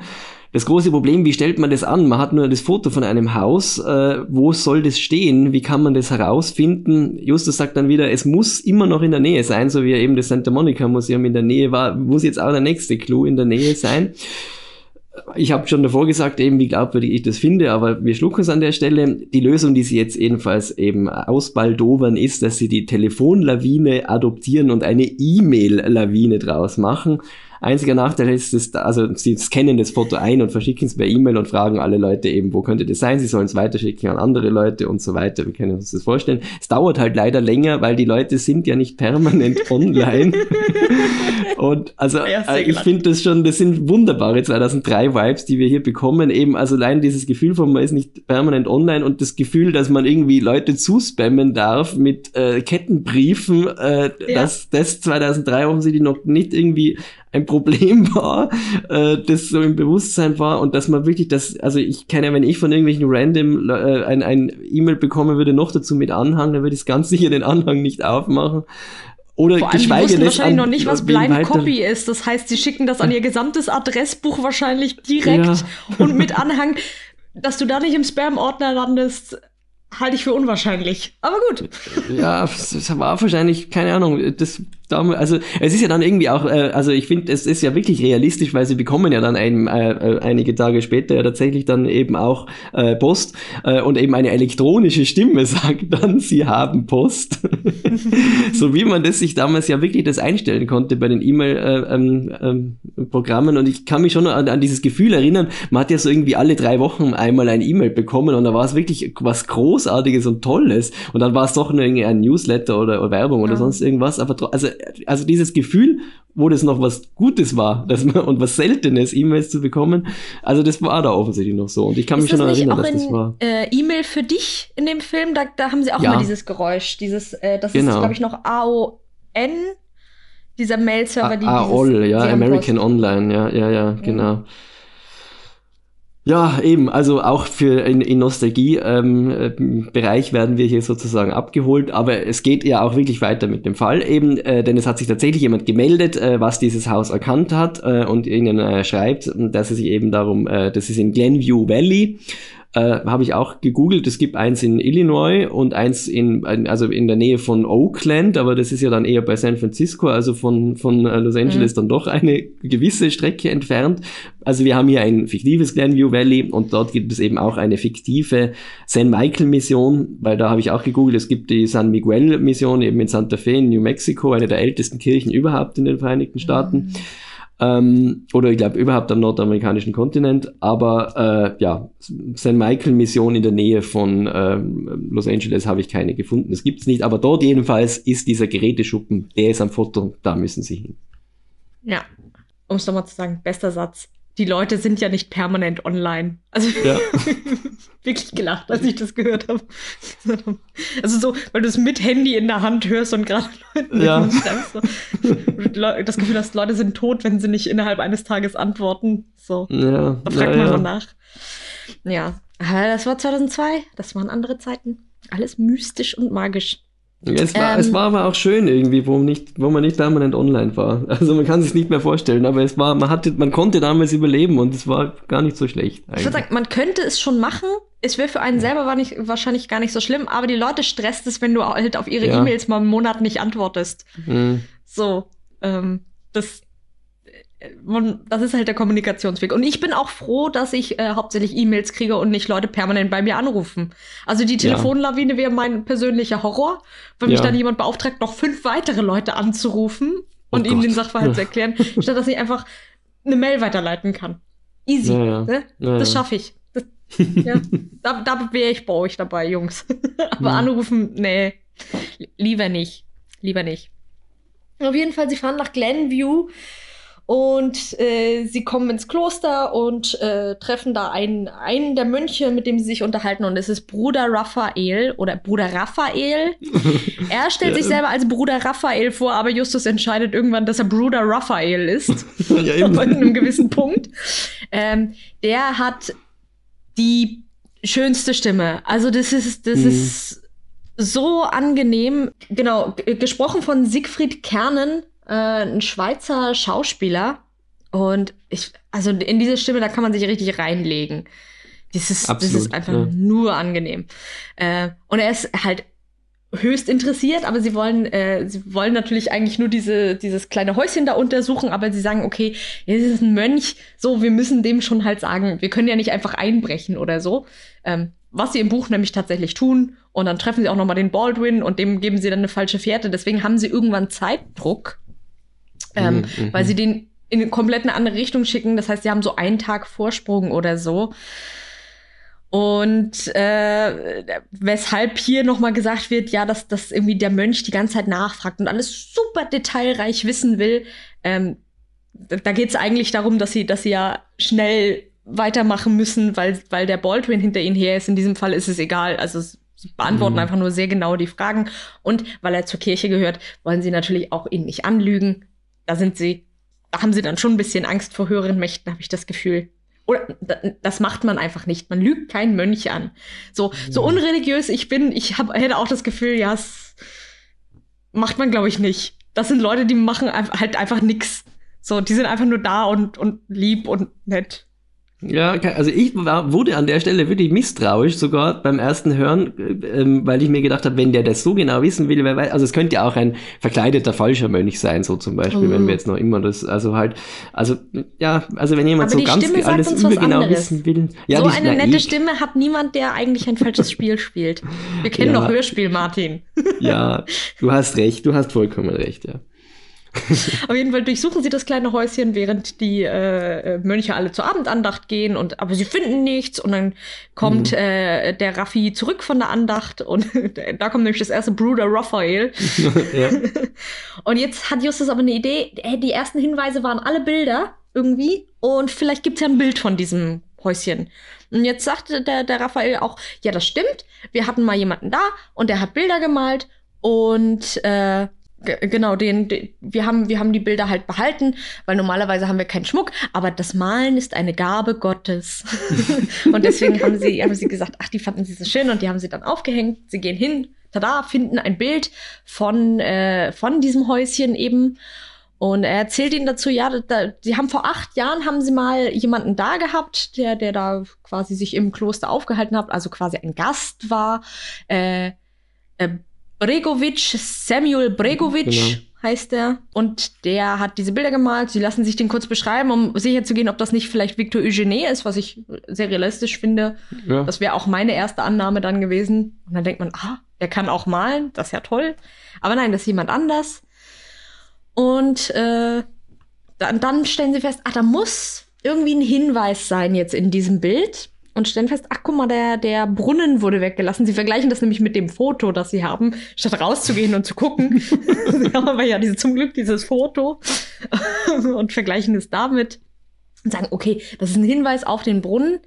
Und jetzt frage ich mich, also dieser Samuel Bregovic hat sich damals gedacht, vor acht Jahren, nachdem er die Bilder geklaut hat, ich suche jetzt nicht nur ein gutes Versteck dafür, ich mache auch eine Schnitzeljagd dahin, falls ich mal in den nächsten 10 bis 15 Jahren sterbe, weil ich habe nicht vor, diese Bilder selber zu verkaufen, nur damit ich sie dann dieses Rätsel äh, äh, Baldwin und Eugenie schicken kann, damit die sich damit rumärgern.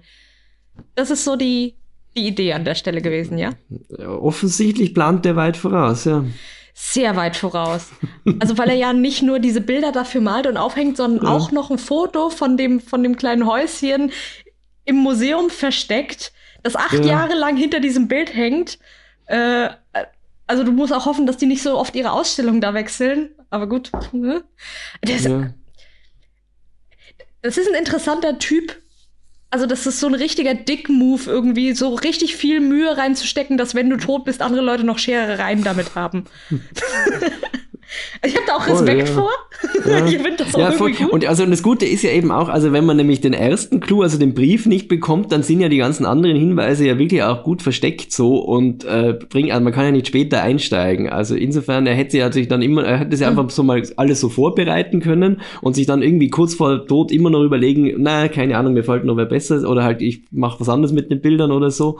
Also das hätte ja. er sich ja immer noch offen gelassen. Also so, ich, also eh, ich bin bei dir so, ob es jetzt so wirklich realistisch ist, dass jemand ähm, äh, wirklich so weit vorausplant, kann man sich fragen, aber man kann, also man kann, ich kann mir schon vorstellen, dass es jemanden gibt, ja. der so ist. Und das, also, ja, ist dann ich schon. Ich habe das Gefühl, das ist ein lustiger Typ.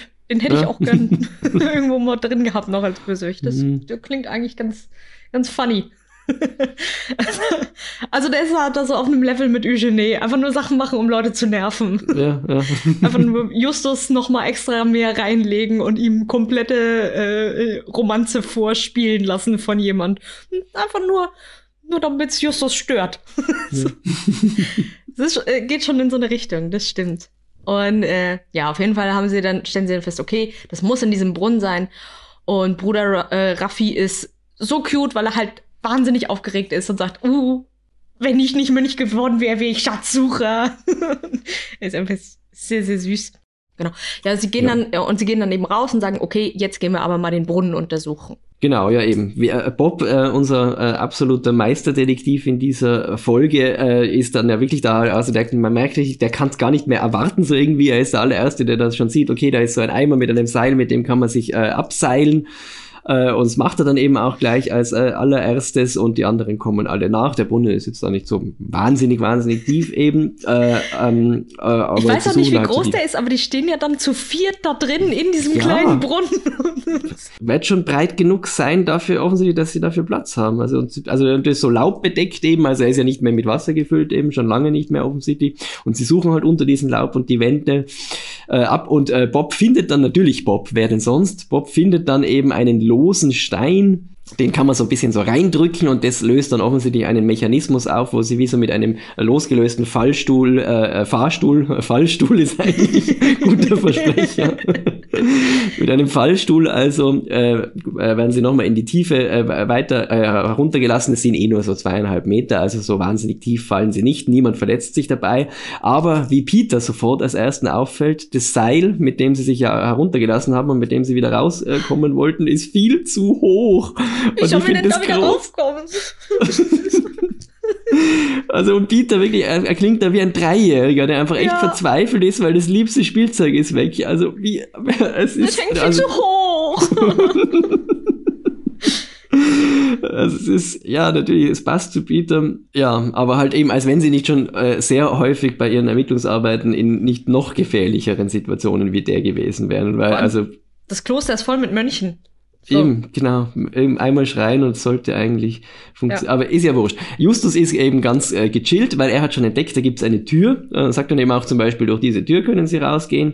Und die führt dann halt in so ein richtiges Kellergewölbe im Gang und so weiter. Und äh, das finde ich wird an der Stelle dann auch schnell äh, ähm, plausibilisiert, dass das eben schon von früheren Zeiten angelegt worden ist von den Mönchen eben selber, falls sich die dann mal da verstecken mussten eben und dort eben auch ja. Vorräte äh, gemacht haben. Weil also zu, äh, schon wo diese wie dieser äh, Fahrstuhl da in die Tiefe rauscht, denke ich mir, und was das hat jetzt der Bregovic alles auch noch ja. gebastelt im Geheimen in seiner Zeit da im, und also dann wäre ich ausgestiegen. Aber so, das schlucke ich gern, okay, Geheimgang gab es in diesem Kloster immer schon. Vor allem, der hat sich da einfach rumgestreunt, als er zu Besuch ja, war ähm, und hat dann gesagt so, ja, hey, was gibt's ja. denn hier alles? Oh, ein Brunnen, ja, oh, ein Stein. Tür. Man, Geil. Gut, gut, dass er äh, irgendwie das Risiko eingeht. Es könnte auch sein, dass die, also es ist ja offensichtlich irgendwie vergessen so, dass es diesen geheimen Raum gibt, aber es, der könnte ja irgendwie vielleicht dann doch auch nochmal so wieder in Betrieb genommen werden oder halt doch nicht ganz vergessen sein oder mal irgendwie, keine Ahnung, wird dieser Brunnen renoviert und dann wird das, also halt, dass das nicht gefunden wird ohne die Hinweise.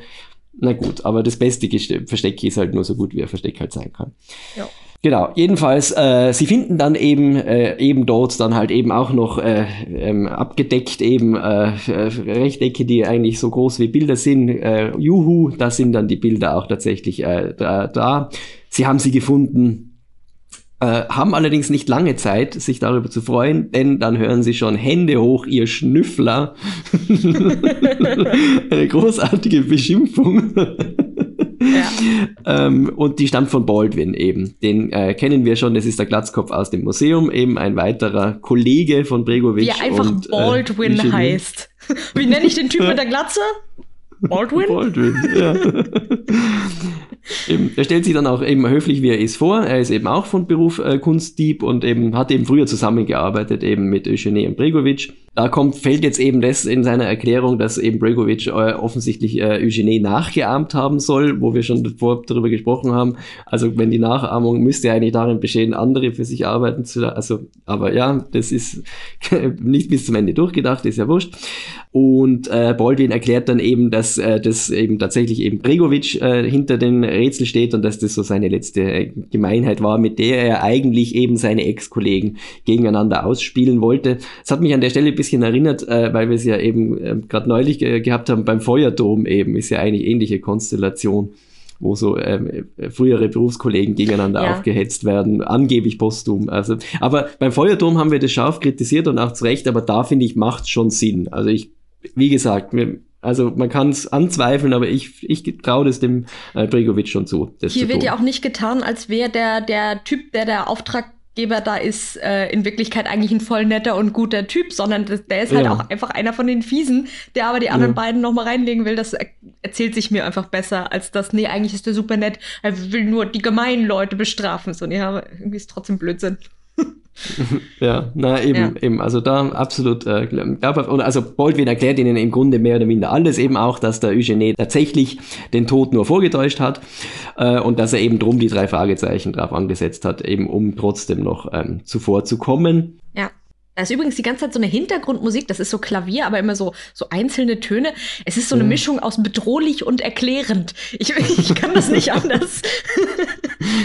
also sie wirkt schon richtig, aber irgendwie, weißt du, okay, brauchen wir die jetzt? Also muss da gerade Hintergrundmusik sein, weil es ist, es ist ja eigentlich ja. auch nicht so wahnsinnig bedrohlich, wenn es erstmal nur die Erklärungsmomente sind. Das mhm. Bedrohliche kommt ja noch. Also, hm. genau, und was ich, was ich mich noch gefragt habe, also was ich gerne wissen wollte, ist, ja, jetzt ist Überraschung, Überraschung, Victor Eugenie ist gar nicht tot. Er hat ja erst den Tod vorgetäuscht. Dann muss er mitbekommen, dann muss er das Rätsel von Bregovic bekommen haben. Dann muss er äh, zeitlich genug Zeit dafür haben, äh, sich diesen Plan auszudenken, jemanden zu finden, der die Brittany-Rolle übernimmt. Also ich glaube, das ist der schwierigste Teil, mhm. äh, die da irgendwo hinbringen, dass sie, dass sie oder er sucht die direkt vor Ort. Das weiß ich nicht. Denen dann noch den Brief schicken, damit sie und das alles muss schneller als Baldwin sein. Ah, da bin ich beeindruckt. Also er kennt wahrscheinlich einfach super viele Leute, der Eugenie. Ja, ja, offensichtlich. Das war ja ein Poltergeist, der eben auch, hat er ja dann auch schnell die, die äh, Verwandte eben äh, als Ablenkungsmanöver da irgendwie ja. äh, aufgetrieben. Also das ist schon eine seiner Fähigkeiten da. Okay, ja, er kennt einfach Leute. Das stimmt. Ja, ja. gut, es ist ja auch sein Stil, andere Leute eben, zu ne? haben, die, ja. die Dinge können, damit er sie nicht machen muss. Ja, ja gut. Okay, ich Oder er hat eine E-Mail-Lawine gemacht. Brittany, ich, vielleicht hatte er Brittany eh schon in der Hinterhand, er hatte noch mal was ja. damit vor, aber er wusste noch nicht genau was und jetzt hat er gedacht, jetzt ist mein ja. Moment. Ja. Er ist ja sehr klug, das muss man sagen. Ja, mhm. aber ich habe ich hab das äh, süß gefunden, weil sie dann irgendwie mit Baldwin gemeinsam so auf Eugenie schimpfen, was für ein gemeiner Typ das ist. Das ist so ein kleiner Bonding-Moment zwischen den, den drei Fragezeichen und dem, äh, ja, und dem Baldwin. Sehr, sehr süß. Ja, und jetzt, jetzt kommt natürlich die spannende Action. Jetzt will er eigentlich ja natürlich sagen, so, jetzt ja. genug vom Geplänkel hier, jetzt kommen wir mal zur Sache. So, ich kann euch ja wohl schlecht einfach entkommen lassen, weil ne, ich habe euch ja, ja auch alles erzählt. Das, ja. Und dann sagt Justus den Satz, den ich also warum die Wortwahl, warum so? Ja, Brittany, so ist es recht, brat ihm eins von hinten mit der Schaufel über. So ist es recht, ist. Also ich, ich weiß nicht. Ja. Das macht mich sehr unglücklich und danach klingt er komplett überrascht, dass Brittany da ist. Da mhm. bin ich ein bisschen, da, da funktioniert für mich die Betonung nicht, dass er so komplett sagt, Brittany, was machst du denn hier? Sondern er hat sie ja schon gesehen. Also er kann ja. natürlich überrascht sein, aber es, es, das ist so eine Nuance, too much, dass das irgendwie. Deswegen bin ich mir da an der Stelle nämlich eigentlich nicht sicher, ob er sich das gerade ausdenkt, um damit es ein Ablenkungsmanöver ist und sie ist ja. dann zufällig tatsächlich da. Aber woher weiß er, dass sie eine Schaufel in der Hand hat? ja, auf jeden Fall schlägt sie Baldwin nieder, weil der vorher noch so sagt, ha lol, krasse Trick, auf den falle ich überhaupt nicht rein. Und dann wird hm. er niedergeschlagen. Schon wieder. Sehr, sehr lange bewusstlos danach. Wir hoffen, Baldwin geht, gut. Der hat nämlich auch keine Haare, die, die so eine Schaufel abfedern könnten. Ja, ja dann wird erstmal geknutscht. Eh klar. Bob und Peter fragen überhaupt nicht nach, wer sie ist, was das soll. So, er, Justus fragt nur mal, noch mal so, hä, wie kommst du denn hierher? Und sie so, äh, ich wollte wissen, wie er mittelt. Ich bin da einfach hinterher. Ich war so neugierig. Und so, ja, nee, super, dass du da bist. Also, äh, Justus, der verliebte Idiot Jonas, es ist. hinterfragt hier wirklich überhaupt nichts mehr. Die beiden anderen aber auch nicht. Ja, das finde ich wirklich, die kennen sie ja, also die lernen sie ja offensichtlich da erst kennen oder, oder, ja. oder kennenlernen ja. ist schon zu viel gesagt. Sie sehen sie zum ersten Mal und dass die da nicht irgendwie bisschen mehr äh, reagieren, in welcher Weise auch immer, das finde ich, das hat mich da wirklich ein bisschen rausgebracht. Also da, also. Ja, vor allem eben, sie, sie kommt rein, schlägt jemand nieder, Justus springt hin und küsst sie. Äh, so, ja. wenn ihr so gute Freunde seid, wieso seid ihr nicht überrascht davon? Ja. Also, ja. Äh, und wenn es nur ist, dass sie sagen, wir haben es uns ja eh die ganze Zeit schon gedacht, so. Also wäre mir auch als Reaktion ja, irgendwie so, genug. Ach, das aber, ist sie also, deine, ja, deine ja. wichtigen, deine geheimen Verabredungen oder irgendwie, äh, ja, irgendwas, irgendeine Reaktion hätte ich mir gewünscht. Es wäre mir, es, aber es, es kommt keine. Sie nehmen das einfach so hin mhm. und sagen, ja, alles klar, hier, äh, ähm, ja, jetzt können wir ja die, die Bilder der Polizei übergeben und Justus ist so, äh, nee, können wir das vielleicht nicht machen. Und alle sind so, was, Justus, warum?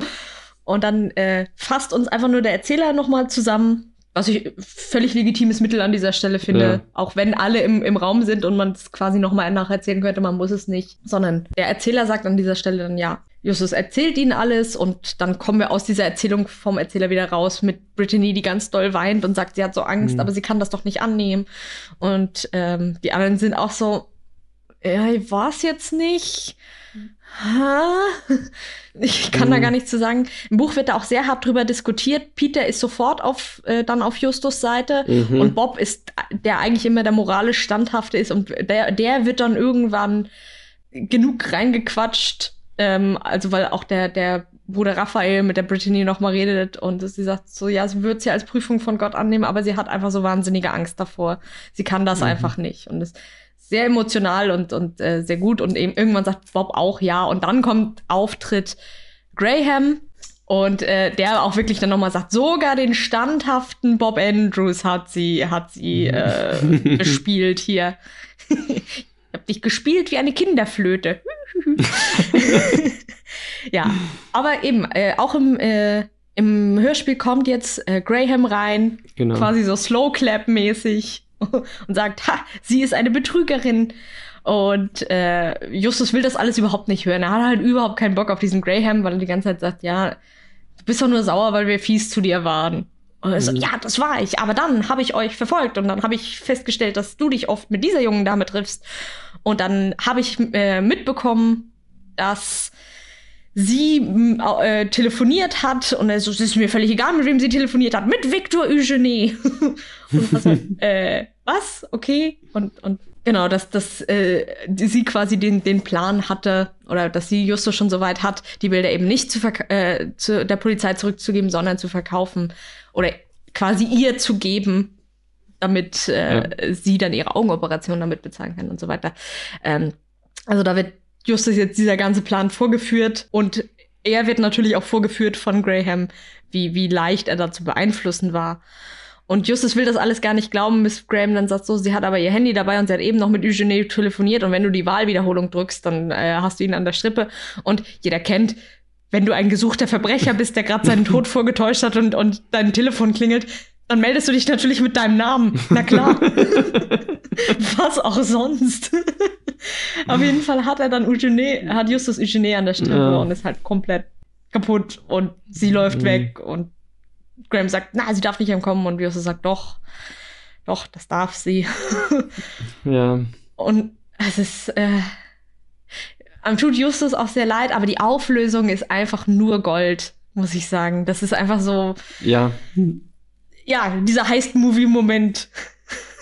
wo sie erschlägt ihn und dann haben, schaffen sie es doch und dann sind sie alle und, und dann kommt noch jemand und sagt, das stimmt alles gar nicht. Es ist, ja. es ist ganz, es passiert ganz viel und das ist ganz toll. Das liebe ich auch so sehr. Also auch so grundsätzlich, wenn so immer so die, die verschiedenen Layer eben abgenommen werden und hinter jedem Layer ist noch ein weiteres Layer. Also so, das ist, also das ist, sowas ist grundsätzlich immer erzählerisches Gold und es ist da wirklich eben sehr schön. Also es, es hätte für mich noch ewig weitergehen können. Es hätte ja. dann noch jemand kommen können, eine Figur, die wir noch gar nicht kennen, die Bolt, äh, die wiederum den Graham äh, beschattet Jetzt noch hat. Bregovic um die Ecke. So. Ja, genau. Der eben. ist gar nicht tot. Ja, ja genau, eben so. Und dann, nee, der, der Mönch zieht zieht sich eine Maske vom ja, Gesicht genau. und ist in Wirklichkeit Samuel Bregovic. Und Bob zieht ja. sich eine Maske vom Gesicht und ist in Wirklichkeit Victor Eugenie. Und Brittany zieht sich eine Maske vom Gesicht und ist in Wirklichkeit Tante Mathilda.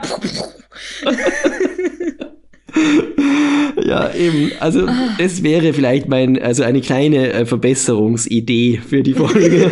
Aber sie ist so, wie sie ist, schon wirklich auch sehr, sehr gut. Also bin ich absolut. Und ich finde es dann eben auch, also am Schluss dann wieder also wie Justus da dann halt wirklich so, also das passiert ja wirklich in wenigen Sekunden eigentlich von äh, noch irgendwie die Euphorie, sie haben den Fall so halb gelöst, alles ist gut, dann kommt äh, Graham und äh, und dann und Brittany ist auf einmal zuerst ist sie noch die Retterin und dann ist sie irgendwie die äh, Bösewichtin und wird dann mhm. noch entkommen gelassen und dann ist Justus ja wirklich so low energy, sagt's ja gar nicht, also er ist halt wirklich einfach so, er muss sich jetzt halt eingestehen, okay, also erstens äh, die seine detektivische Arbeit ist einfach in diesem Fall komplett nichts gew wert gewesen. Er ist moralisch also doch korrumpierbar, muss er jetzt bemerken. Und drittens, seine große Liebe ist halt in, ist, war nur vorgetäuscht und war nur, ist nix und ja, diese drei Enttäuschungen. Also, das, ja. man hört's einfach.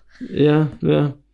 Und man kann es verstehen. Also ähm, das ist wirklich ist ein sehr bitterer Moment und ähm, ja, also es, das ist wirklich also großer großer emotionaler Moment einfach ja. auch in der Folge. Was wirklich, das haben nicht viele eben, wo man wirklich so in den Figuren in den drei Fragezeichen selber halt irgendwie auch emotional, wo sich halt so viel abspielt. Ne? Ja, voll. Das ist wirklich toll.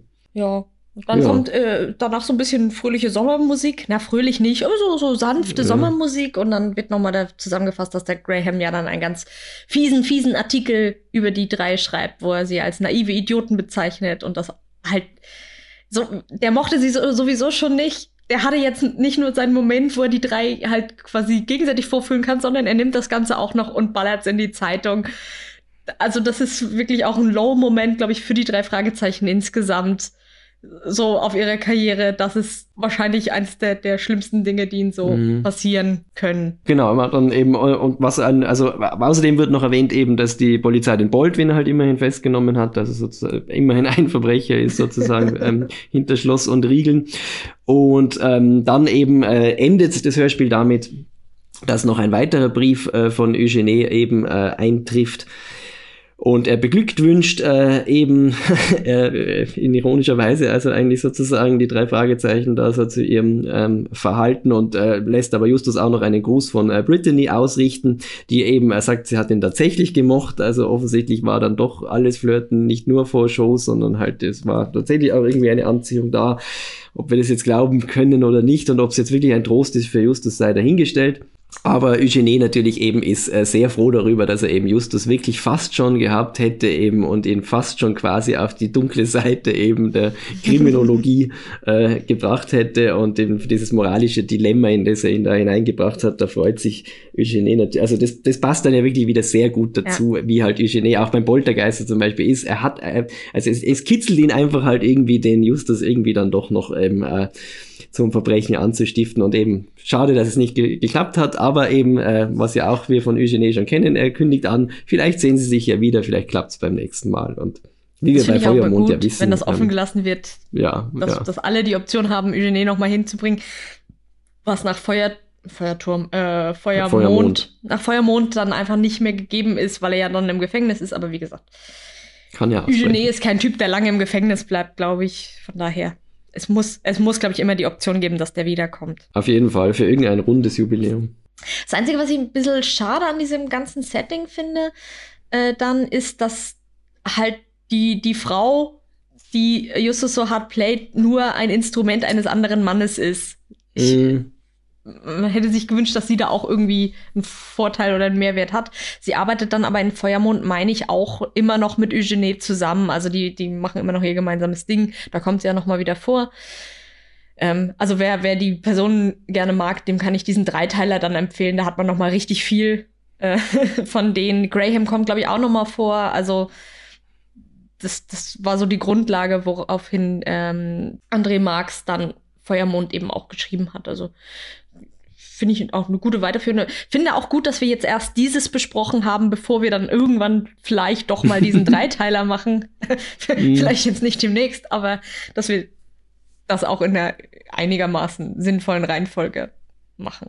Ich finde auch, es ist ein guter Einstieg eben ins äh, Eugenon. Äh, ähm, ins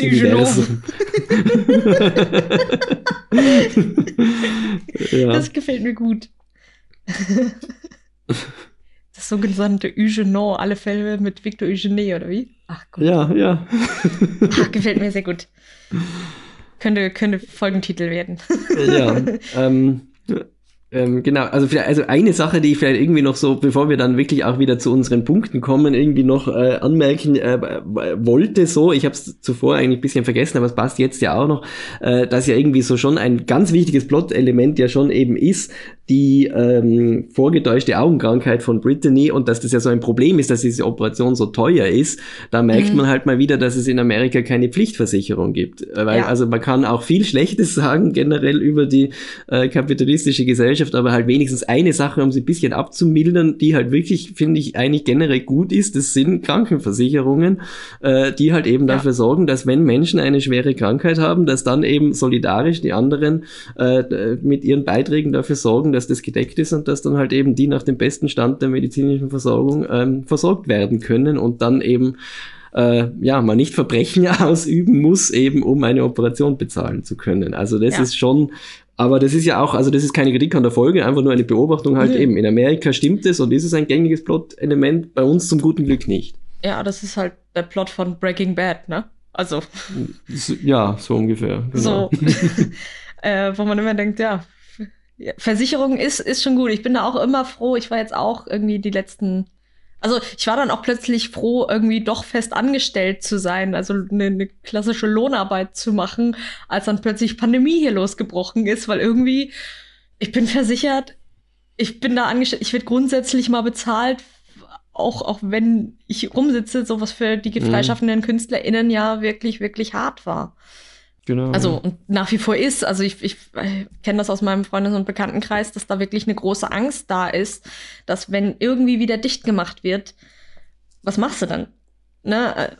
Und natürlich wird da immer so ein Rettungspaket irgendwie geschnürt, aber für also es trägt dann vielleicht doch nicht alle deine, deine ähm, Einnahmen, die du in den Monaten gehabt hättest. Also ich glaube, im ersten Lockdown war es ja wirklich mhm. so dass ganz viele Leute viele Termine im Frühjahr normalerweise haben. So zum Frühjahr, Sommer, das, da ist ja, ganz, ja. ganz viel los. Und wenn das wegfällt, schwierig. Überhaupt nicht das Thema, bei dem wir sind, aber ja, Krankenversicherung, sehr gut. ja, nein, das wollte ich nur irgendwann mal einbringen. aber jetzt äh, sind wir dran mit äh, Folgenbewertung. Ich, ich habe mich äh, ein bisschen schwer getan, weil ich gewusst habe, der Mystery-Faktor kommt ich bin so, ich will nicht, dass er, ich lass ihn nicht der Mystery-Faktor. er spiegelt, diese Wertung spiegelt dann leider nicht das wieder, was ich für diese Folge fühle, aber es ist einfach so. Er, er kommt, er, er ist drin. Na gut, aber ähm, Schritt eins ist bei uns immer die Spannung. Ich, ich mag das, es zieht sich für mich bis zum Ende was da los ist, dass man sich auch zwischendurch, also man kennt die drei Fragezeichen. Wenn einer Figur wie Brittany so viel Platz eingeräumt wird, dann ist das nochmal relevant, dass du denkst, naja, mal gucken, was da noch kommt. Aber damit hatte ich dann doch auch nicht so ganz gerechnet beim ersten Mal hören, dass das, das tatsächlich das ist, was da vor mhm. sich geht. Ähm, sondern eher, dass, dass Justus, dass, dass Justus eben von irgendwas abhält oder was oder ablenkt oder so, aber nicht, dass sie Mitdrahtzieherin ist. Und das trägt sich für mich sehr gut. Und ich glaube auch einfach nur wegen diesem am Ende, bam, Maske vom Gesicht ziehen Momenten äh, möchte ich neun Punkte geben. Ja, also ich bin äh, knapp drunter mit acht Punkten, ähm, aber eben, also das ist eigentlich auch eine sehr gute Wertung und ich meine, das einzige, die Gründe, die mir eingefallen sind, um was abzuziehen, ist die, äh, also man alles Positive muss man nicht hervorheben, hast du eh schon äh, gut zusammengefasst, aber äh, wenn man es nochmal ganz nüchtern anschaut, es passiert relativ wenig Action so, äh, also Stimmt. viel ist eigentlich doch in der Zentrale sitzen und eben Rätsel lösen, so was auch schön ist und so weiter weiter, aber ähm, es sind dann halt wen, doch we relativ wenige Schauplätze. Es gibt dann noch das äh, Kloster, ähm, aber eben halt so, keine Ahnung, eine, eine Verfolgungsjagd, ein dritter Schauplatz, irgendwie noch eine äh, unheimliche Villa oder sonst irgendwas, dann, dann, mhm. dann gibt's die 10 so von mir und so gibt's eine sehr gute 8. Ja, das ist okay. Aber ich meine, Bob wird mit Stuhl beschmissen. Das finde ich schon ziemlich ja, actionreich. Du hast recht. Eh. Vielleicht bin ich ja da auch zu hart gewesen, aber halt keine Ahnung. Ja. Du blutest! Genau, die Kreativität-Idee. Äh, äh, grundsätzlich, da bin ich gleich äh, noch härter, da bin ich sogar auf die sieben runtergegangen. Äh, ich war, jetzt waren wir, nachdem wir das jetzt alles so positiv besprochen haben, bin ich jetzt wirklich auch ein bisschen unsicher, ob ich nicht einfach zu hart war, aber es ist doch halt äh, so gewesen, weil, ähm, also ich kann schon argumentieren, weil ich finde eben sehr vieles sehr gut an der Folge, was wir jetzt auch gesagt haben, aber eine Sache, die ich halt sonst auch schätze, äh, an drei Fragezeichen-Folgen, die mir hier ein bisschen fehlt, ist die, dass man so ganz in irgendwie einen Teilbereich, in eine Welt, in irgendwie eine Thematik reingezogen wird, so wie, das ist ein Musical, eine Sportart, wir lernen irgendwie, so wie Tetrachromaturgie Tetrachromatie, Tetra, wenn ich es rausbringe, ihr wisst noch eben, was man vier Farben sehen kann, Tetrachromatie, sowas Neues kennen, irgendwie etwas, dass man auch was lernen kann, so quasi draus. Das sehe ich hier bisschen weniger. Also so, weil klar, es gibt so diese Kunstwerke, die so ähnlich klingen wie andere Kunstwerke. Es geht viel um Kunst, um Bilder und hin und her, aber das wird mir dann nicht so wirklich vertieft. Also die Folge funktioniert halt natürlich auf anderen Ebenen, in der Figurenpsychologie und so weiter sehr gut, aber das hat mir da halt eben gefehlt und darum gibt's diese harsche Sieben. ja, für mich äh, war, dass ich sage, Kreativität, es ist das, was für mich äh, diese Folge herausstechen lässt, nämlich gegenüber anderen Folgen, diese, diese emotionale Ebene, die es hat. Dass jemand verliebt ist, ist wenig Thema. Ich glaube, es gibt noch eine, die ich auch sehr mag, Stimmen aus dem Nichts. Ähm, wo Bob dann bei der äh, Psychologin ist quasi und erzählt, dass er, dass er auch äh, in eine andere Frau verliebt ist als seine Freundin, so, mhm. ne, ne, ne. Äh, da, hab ich, da haben wir dieses Thema dann nochmal, aber sonst kommt das wahnsinnig wenig vor. Und ich finde es super schön, dass dem so viel Platz eingeräumt wird. Ich finde es total toll, wie wir nicht nur eine neue Seite an Justus sehen, sondern dass ihm das auch zum Verhängnis wird. Also, dass, dass nicht nur uns Schwächen von ihm aufgezeigt werden, sondern er da auch gleich reinstolpert. Mhm. Ähm, ich, ich mache mir ein bisschen Sorgen, was das mit ihm in Zukunft macht. Also wie, wie leichtfertig er in Dinge vielleicht äh, dann nicht mehr reingeht, obwohl das eigentlich schön wäre und für ihn mhm. auch wünschenswert, dass er das mehr könnte. Und ähm, das, das ist der Punkt, den ich am, am tollsten finde an dieser Folge und den ich, ja, was sie für mich einfach so krass unterscheidet von so vielen anderen Folgen, aber trotzdem äh, eine spannende Erzählung von ja, eigentlich einer klassischen Schnitzeljagd schon wieder ist. Aber eben gut reingebettet. Und dem gebe ich neun Punkte. Ja. Ich, so herum argumentiert verstehe ich es total. Und also eben, also ich habe eigentlich nach dem bewertet, was mir gefehlt hat, aber man müsste einfach das sehen, was da ist. Und dann stimmt's, dann ist es. Aber ich bleibe jetzt trotzdem bei der ja, Wertung, ja, die ich gegeben habe. Aber es, ich verstehe ähm, total auch deine Werte. Man äh, äh, könnte meinen, ich habe äh, einfach keine weiteren Zahlen auf meiner Tastatur gefunden, denn auch für den Punkt Nachvollziehbarkeit möchte ich neun Punkte geben. Ich habe es vorhin einmal kurz schon gesagt, es ist stringent. Es erzählt sich mir vielleicht ein bisschen diese Frage, ja, wat, warum macht der Bregovic das? Oder wie, wie einfach geht das? Oder dass die die ganze Zeit sagen, ja, das muss hier in der Nähe sein.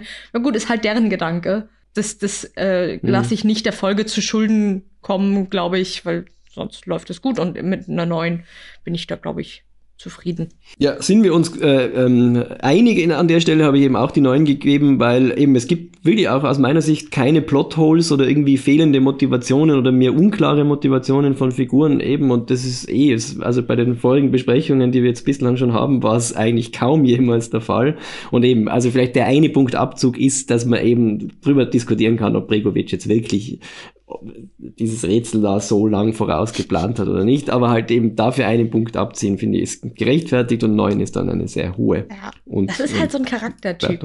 Also das ja, ist einfach ja. so, eine, so, eine, Figur, die. Ja. Solche Leute gibt's ja auch. Das ist so wie der schrullige Millionär. Wo du einfach denkst, oh, ist halt weirder Typ, aber okay.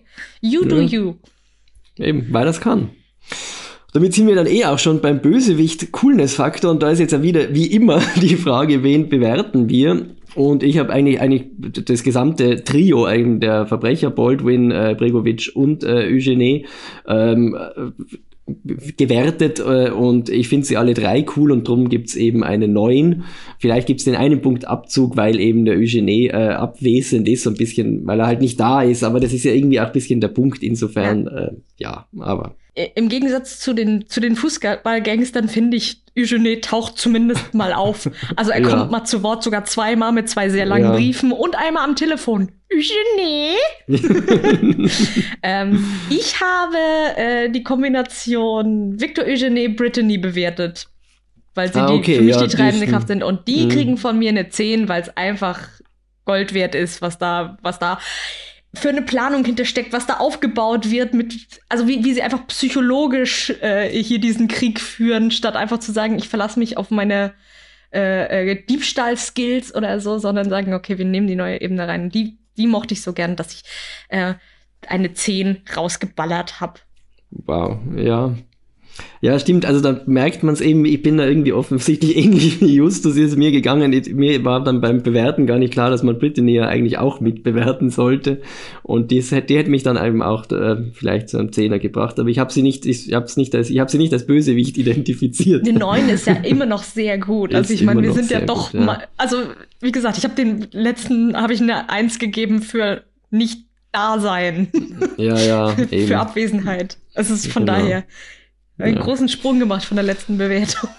Ja, aber jetzt wird's dann leider bitter, weil wir müssen uns ganz ehrlich sein, Mystery, ähm, man kann gut Kloster, es ist alt, da kann man großzügig sein, da hätte auch irgendwie was Unheimliches passieren können.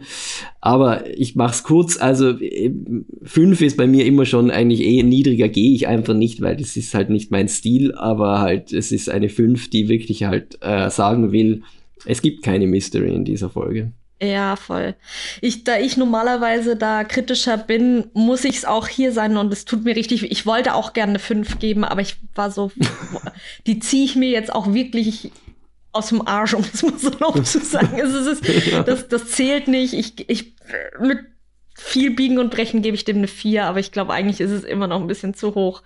Aber es tut hm. mir so leid, dass das dass sonst die Folge in der Wertung schon wieder so abstürzt. Nein, ich. Es ist, wie gesagt, also dieser, dieser, der Tote, der sie beauftragt, finde ich noch, hat noch so, so seinen Moment, aber natürlich Geister, spukig ist hier, ist hier eigentlich mhm überhaupt nichts. Ja, eben nicht mal Peter ist irgendwann mal wirklich ängstlich oder so. Nee. Oder sagt, er will nicht mehr weiter ermitteln oder so. Oh, nicht mal Peter hat Angst. Es ist, okay, ich, ich gebe diese vier und ich äh, nehme ja. Kritik dafür entgegen und ich ähm, äh, bin, bin okay damit. Ich rechne das mal schnell zusammen. Ja, ich nehme mal an, wir werden da immer noch äh, trotz dem niedrigen äh, Mystery doch eine relativ gute Gesamtwertung rauskriegen, glaube ich mal. Ja, damit komme ich auf eine 7,9. Wow, ja. Also waren wir schon mal so hoch überhaupt, weil ich glaube. Ja, die, äh, wir haben doch die Dingens bewertet, ne? Ah, das, das Gespensterschloss. Gespensterschloss. Wir haben das Gespensterschloss ja, schon mal bewertet. Mit 7,9, 7,8 Gefahr im Verzug. Die war auch sehr, sehr hoch. Mhm. Äh, das ist, glaube ich, das nächste, nächsthöhere. Äh, Schattenwelt 7,2. Und dann die vielen 6,9er, die wir, die wir vergeben haben und diverseste Folgen. Also 7,9 ist schon in unserer Wertung recht hoch. Ja, das Gespenster des Schloss hat ja eine glatte 9 von uns bekommen. Ja, Aber stimmt, eben, genau. das, wenn wir hier den Mystery-Faktor, ähm, wenn der auch ähnlich gewesen wäre, dann wären wir da ähnlich unterwegs gewesen. Der reißt natürlich rein, das ist völlig klar. Mhm. Aber das ist ja, ja, auch okay. Wir haben uns für diese Bewertung entschieden und dann ziehen wir die auch durch und dann äh, so wenn, man, wenn man die Mystery haben will, dann weiß man auch, äh, dann kann man sich nach unserer Skala richten. Wenn einem das wurscht ist, dann empfehle ich diese Folge grenzenlos. Ich hoffe, niemand hat jetzt diese Besprechung gehört und hatte eigentlich vor, noch die Folge danach zu hören und nicht gespoilert zu werden. Weil das ist jetzt schon, schon, also das ist eine der wenigen Folgen, wo ich, wo ich sagen würde, da sollte man erst die Folge hören. Ja, wenn, wenn also, man diesen Überraschungsmoment haben, haben möchte. Bei anderen Folgen ist es wurscht, weißt du, da taucht dann ganz am Ende irgendwer auf, der nie vorher vorgekommen ist und sagt, ja, ich war's. Bist so, ja, mm, wurscht, ne? Ja, Aber in diesem also, Fall. Wir bringen hier also in der vielleicht fast schon zweiten Stunde äh, Podcast-Zeit einen Spoiler-Alert an. Leute. Den schneide ich einfach nach vorne. Jetzt ist es zu spät, ja, genau. nee. Ach gut. Ja, es passiert, es passiert einfach. Ja, aber man muss ganz ehrlich sagen, seit 2003 war doch äh, die eine oder andere Zeit schon gegeben, wo man sich diese Folge hätte anhören können in aller Ruhe. Und es ist, es sie zählt ja, glaube ich, schon äh, irgendwie zu den Klassikern, äh, also auch zu den bekannteren ja. Folgen und beliebteren Folgen. Und ähm, da, ja, also. Ja, aber also wie gesagt, viele Leute, ich habe mit ein paar Leuten auch nochmal geredet, viele Leute hören ja auch doch nochmal die Folge, bevor sie mm. unsere, unsere Besprechung mm. hören. Was ich auch sehr schön finde. Das freut mich immer sehr. Ähm, weil die, die Leute sagen auch, sie freuen sich dann drüber, wenn, sie, wenn ihnen die gleichen Sachen aufgefallen ist wie, mhm. wie uns oder so. Oder auch wenn wir da auch drüber sprechen. Und, ja. Bei der äh, Gelegenheit kann man ja sagen, eben auch wenn den Leuten Sachen aufgefallen sind, die uns nicht aufgefallen sind oder irgendwelche Sachen, die wir da jetzt irgendwie äh, aus deren Sicht falsch zusammengefasst oder bewertet haben, dann freuen wir uns natürlich auch immer über Rückmeldungen, wenn uns die Hörenden irgendwie ja. äh, äh, das wissen lassen wollen, äh, dann macht das bitte eben. Wir freuen uns sehr, wenn uns jemand zuhört und eben, wenn uns jemand äh, eine, ein Feedback gibt, dann umso mehr. Genau, könnt ihr über die Website machen oder über unter at gmail.com, aber ähm, ist, glaube ich, im Disclaimer nach dem Jingle am Ende ist es auch nochmal drin, wenn ihr euch da informieren wollt. Wie gesagt, wir freuen uns wahnsinnig über Nachrichten, es ist voll, voll schön. Äh, auch wenn es irgendwelches Feedback ist, wie Martina uns zum Beispiel eben geschickt hat. Da haben wir uns auch drüber gefreut. So, jetzt steht noch das Wichtigste an. Neue Folge fürs nächste Mal. Und wir sind so wieder in den, in den frühen 100, habe ich gehört. Ah, genau, Was? eben. Hast du einen Generator zur Hand? Ich habe ihn schon zur Hand und ich klicke in diesem Moment auf äh, Generieren und ich habe die 2 bekommen. Okay. Der Phantomsee? Die 2 müsste der Phantomsee sein, wenn ich das richtig sehe. Ähm, das werden wir jetzt gleich verifizieren. Da bin, mir, da bin ich mir relativ sicher. Da habe ich ja. auch das Buch vor einiger Zeit nochmal gelesen. Ah, jetzt geht's los mit Java Jim. Oh, I'm so excited für dich. Äh, ja, tatsächlich. Eben. Hörspiel Nummer 2, äh, Der Phantomsee. Ah ja, nee, genau. Da gibt es nämlich auch eine Lesung von dem äh, wie, wie heißt der denn? Der eine, der bei den drei Fragezeichen Kids auch mitspricht, der hat eine Lesung aus dem Buch gemacht. Da habe ich es vor kurzem gehört, ja. Also, falls du dich in, äh, falls du zu viel mhm. Zeit hast, kannst du dir auch das, das äh, Hörbuch anhören neben dem Hörspiel. Mhm. Äh, ja, da, äh, da haben wir jetzt wirklich mal wieder einen Klassiker an der Hand. Äh, aber das spricht auch für die Zufälligkeit. Da bin ich sehr gespannt. Ui, ui, ui. Ja, ich auch. Das Lustige ist eben, ich, ich versuche es, also eben seit es jetzt eben äh, ähm, entschieden wurde, eben mich äh, vers verzweifelt zu erinnern, eben, aber es klingelt bei mir gerade eben gar nichts. Es kann sein, dass ich die tatsächlich aus irgendeinem bizarren Grund ausgelassen habe und nicht kenne, die Folge. Aber ich, ja, bin, ich bin jetzt echt schon gespannt. Fällst, also spätestens an Java Jim würdest du dich, glaube ich, erinnern. Ja, na, eben nicht, na, na. Also dann, ja. dann hast du sie wahrscheinlich, das fände ich ja ganz verrückt. Ähm, es ist schon ja. wieder eine Folge, wo schon wieder ein Schloss aus Schottland abgetragen und äh, nach, nach, Kalifornien versetzt wurde. So viel Spoiler ich an dieser Stelle schon okay. mal. Äh, dann werden wir noch vielleicht drüber reden müssen, wie realistisch das an der Menge an Schlössern, bei denen das passiert mhm. ist, ist. ja, aber ich finde es grundsätzlich jetzt schon, das kann ich jetzt schon sagen, ich finde das gut. Also aus meiner Sicht sollte alles irgendwo abgetragen und woanders aufgebaut werden. komplettes Land woanders hin verlegen. Können wir einfach Österreich komplett ausbuddeln und irgendwie ein Stück weiter, ja. weiter südlich, so ans Mittelmeer vielleicht. Ja, ja wäre ganz nett eigentlich, stimmt eben. Genau. Das, das heißt, kann der Sommer dann noch ein bisschen länger dauern. Ja, super. Dann äh, zum nächsten Mal äh, Hausaufgabe für alle, den Phantomsee hören. Gut, viele müssen es wahrscheinlich nicht, die haben den gut im Ohr. Also weil es für mich eben neben dem Gespensterschloss äh, Super Papagei und Karpatenhund wahrscheinlich von den von den mhm. ersten 20 so das eins ist, die ich am besten im Ohr habe. Ja, ja, ich bin, ich bin immer noch erstaunt über mich selbst, über diese Lücke, die ich offensichtlich habe, aber freue mich schon sehr, sie zu schließen. Fantastisch. Ja, dann äh, würde ich sagen, das war's von uns. Äh, ja. Es war wieder wie immer wunder wunderschön. Ich äh, freue mich auch immer, wenn wir mal wieder Folgen besprechen, die ich äh, zu meinen Lieblingsfolgen zähle. ähm, auch gerade Wobei es schon auch Spaß macht, Folgen so richtig zu zerreißen nach Strich und Faden. Das muss man ja, schon absolut. auch verstehen. Absolut, ja. aber es, also ich weiß nicht, ich freue mich bei denen jetzt wirklich immer so drauf, wenn, wenn das ja. von den neueren Folgen ist, eine, wo ich weiß, du hast sie noch nie gehört und du darfst sie jetzt zum ersten Mal hören. Ja, ja, das stimmt. Das so, was sagt Martin? Was sagt Martin? ja, aber äh, Phantomsee hörst du dann vielleicht auch zum ersten Mal. Mal gucken. Ja. ich habe jetzt Angst, dass wir wütende, wütende E-Mails bekommen von den eingefleischten Fans. Wie kannst ja. du nie Phantomsee gehört haben? Ja, es tut uns leid. Auch, aber, ja. Es tut uns leid, wenn unser Gratis-Content, den wir hier zur Verfügung stellen, nicht euren Wünschen entspricht. Aber wir arbeiten dran und ähm, wir werden immer besser. ja, und wir freuen uns, wenn ihr uns äh, einfach folgt auf den Plattformen eurer Wahl äh, oder vielleicht jemand anderem davon erzählt von unserem Podcast. Das, das ist einfach schön, äh, wenn, man, wenn man etwas produziert, wenn sich auch Leute das anhören. Das gefällt uns sehr gut. Ja, das war's zu dieser Folge. Cool. Dann wünsche ich euch allen noch einen schönen Tag, eine schöne Woche, ein schönes Monat, was auch immer ihr gerade noch vorhabt. Und wir sehen uns, hören uns ganz bald in diesem Internet drinnen. Die Leute sind ja nicht ständig online. Tschüss. Ciao.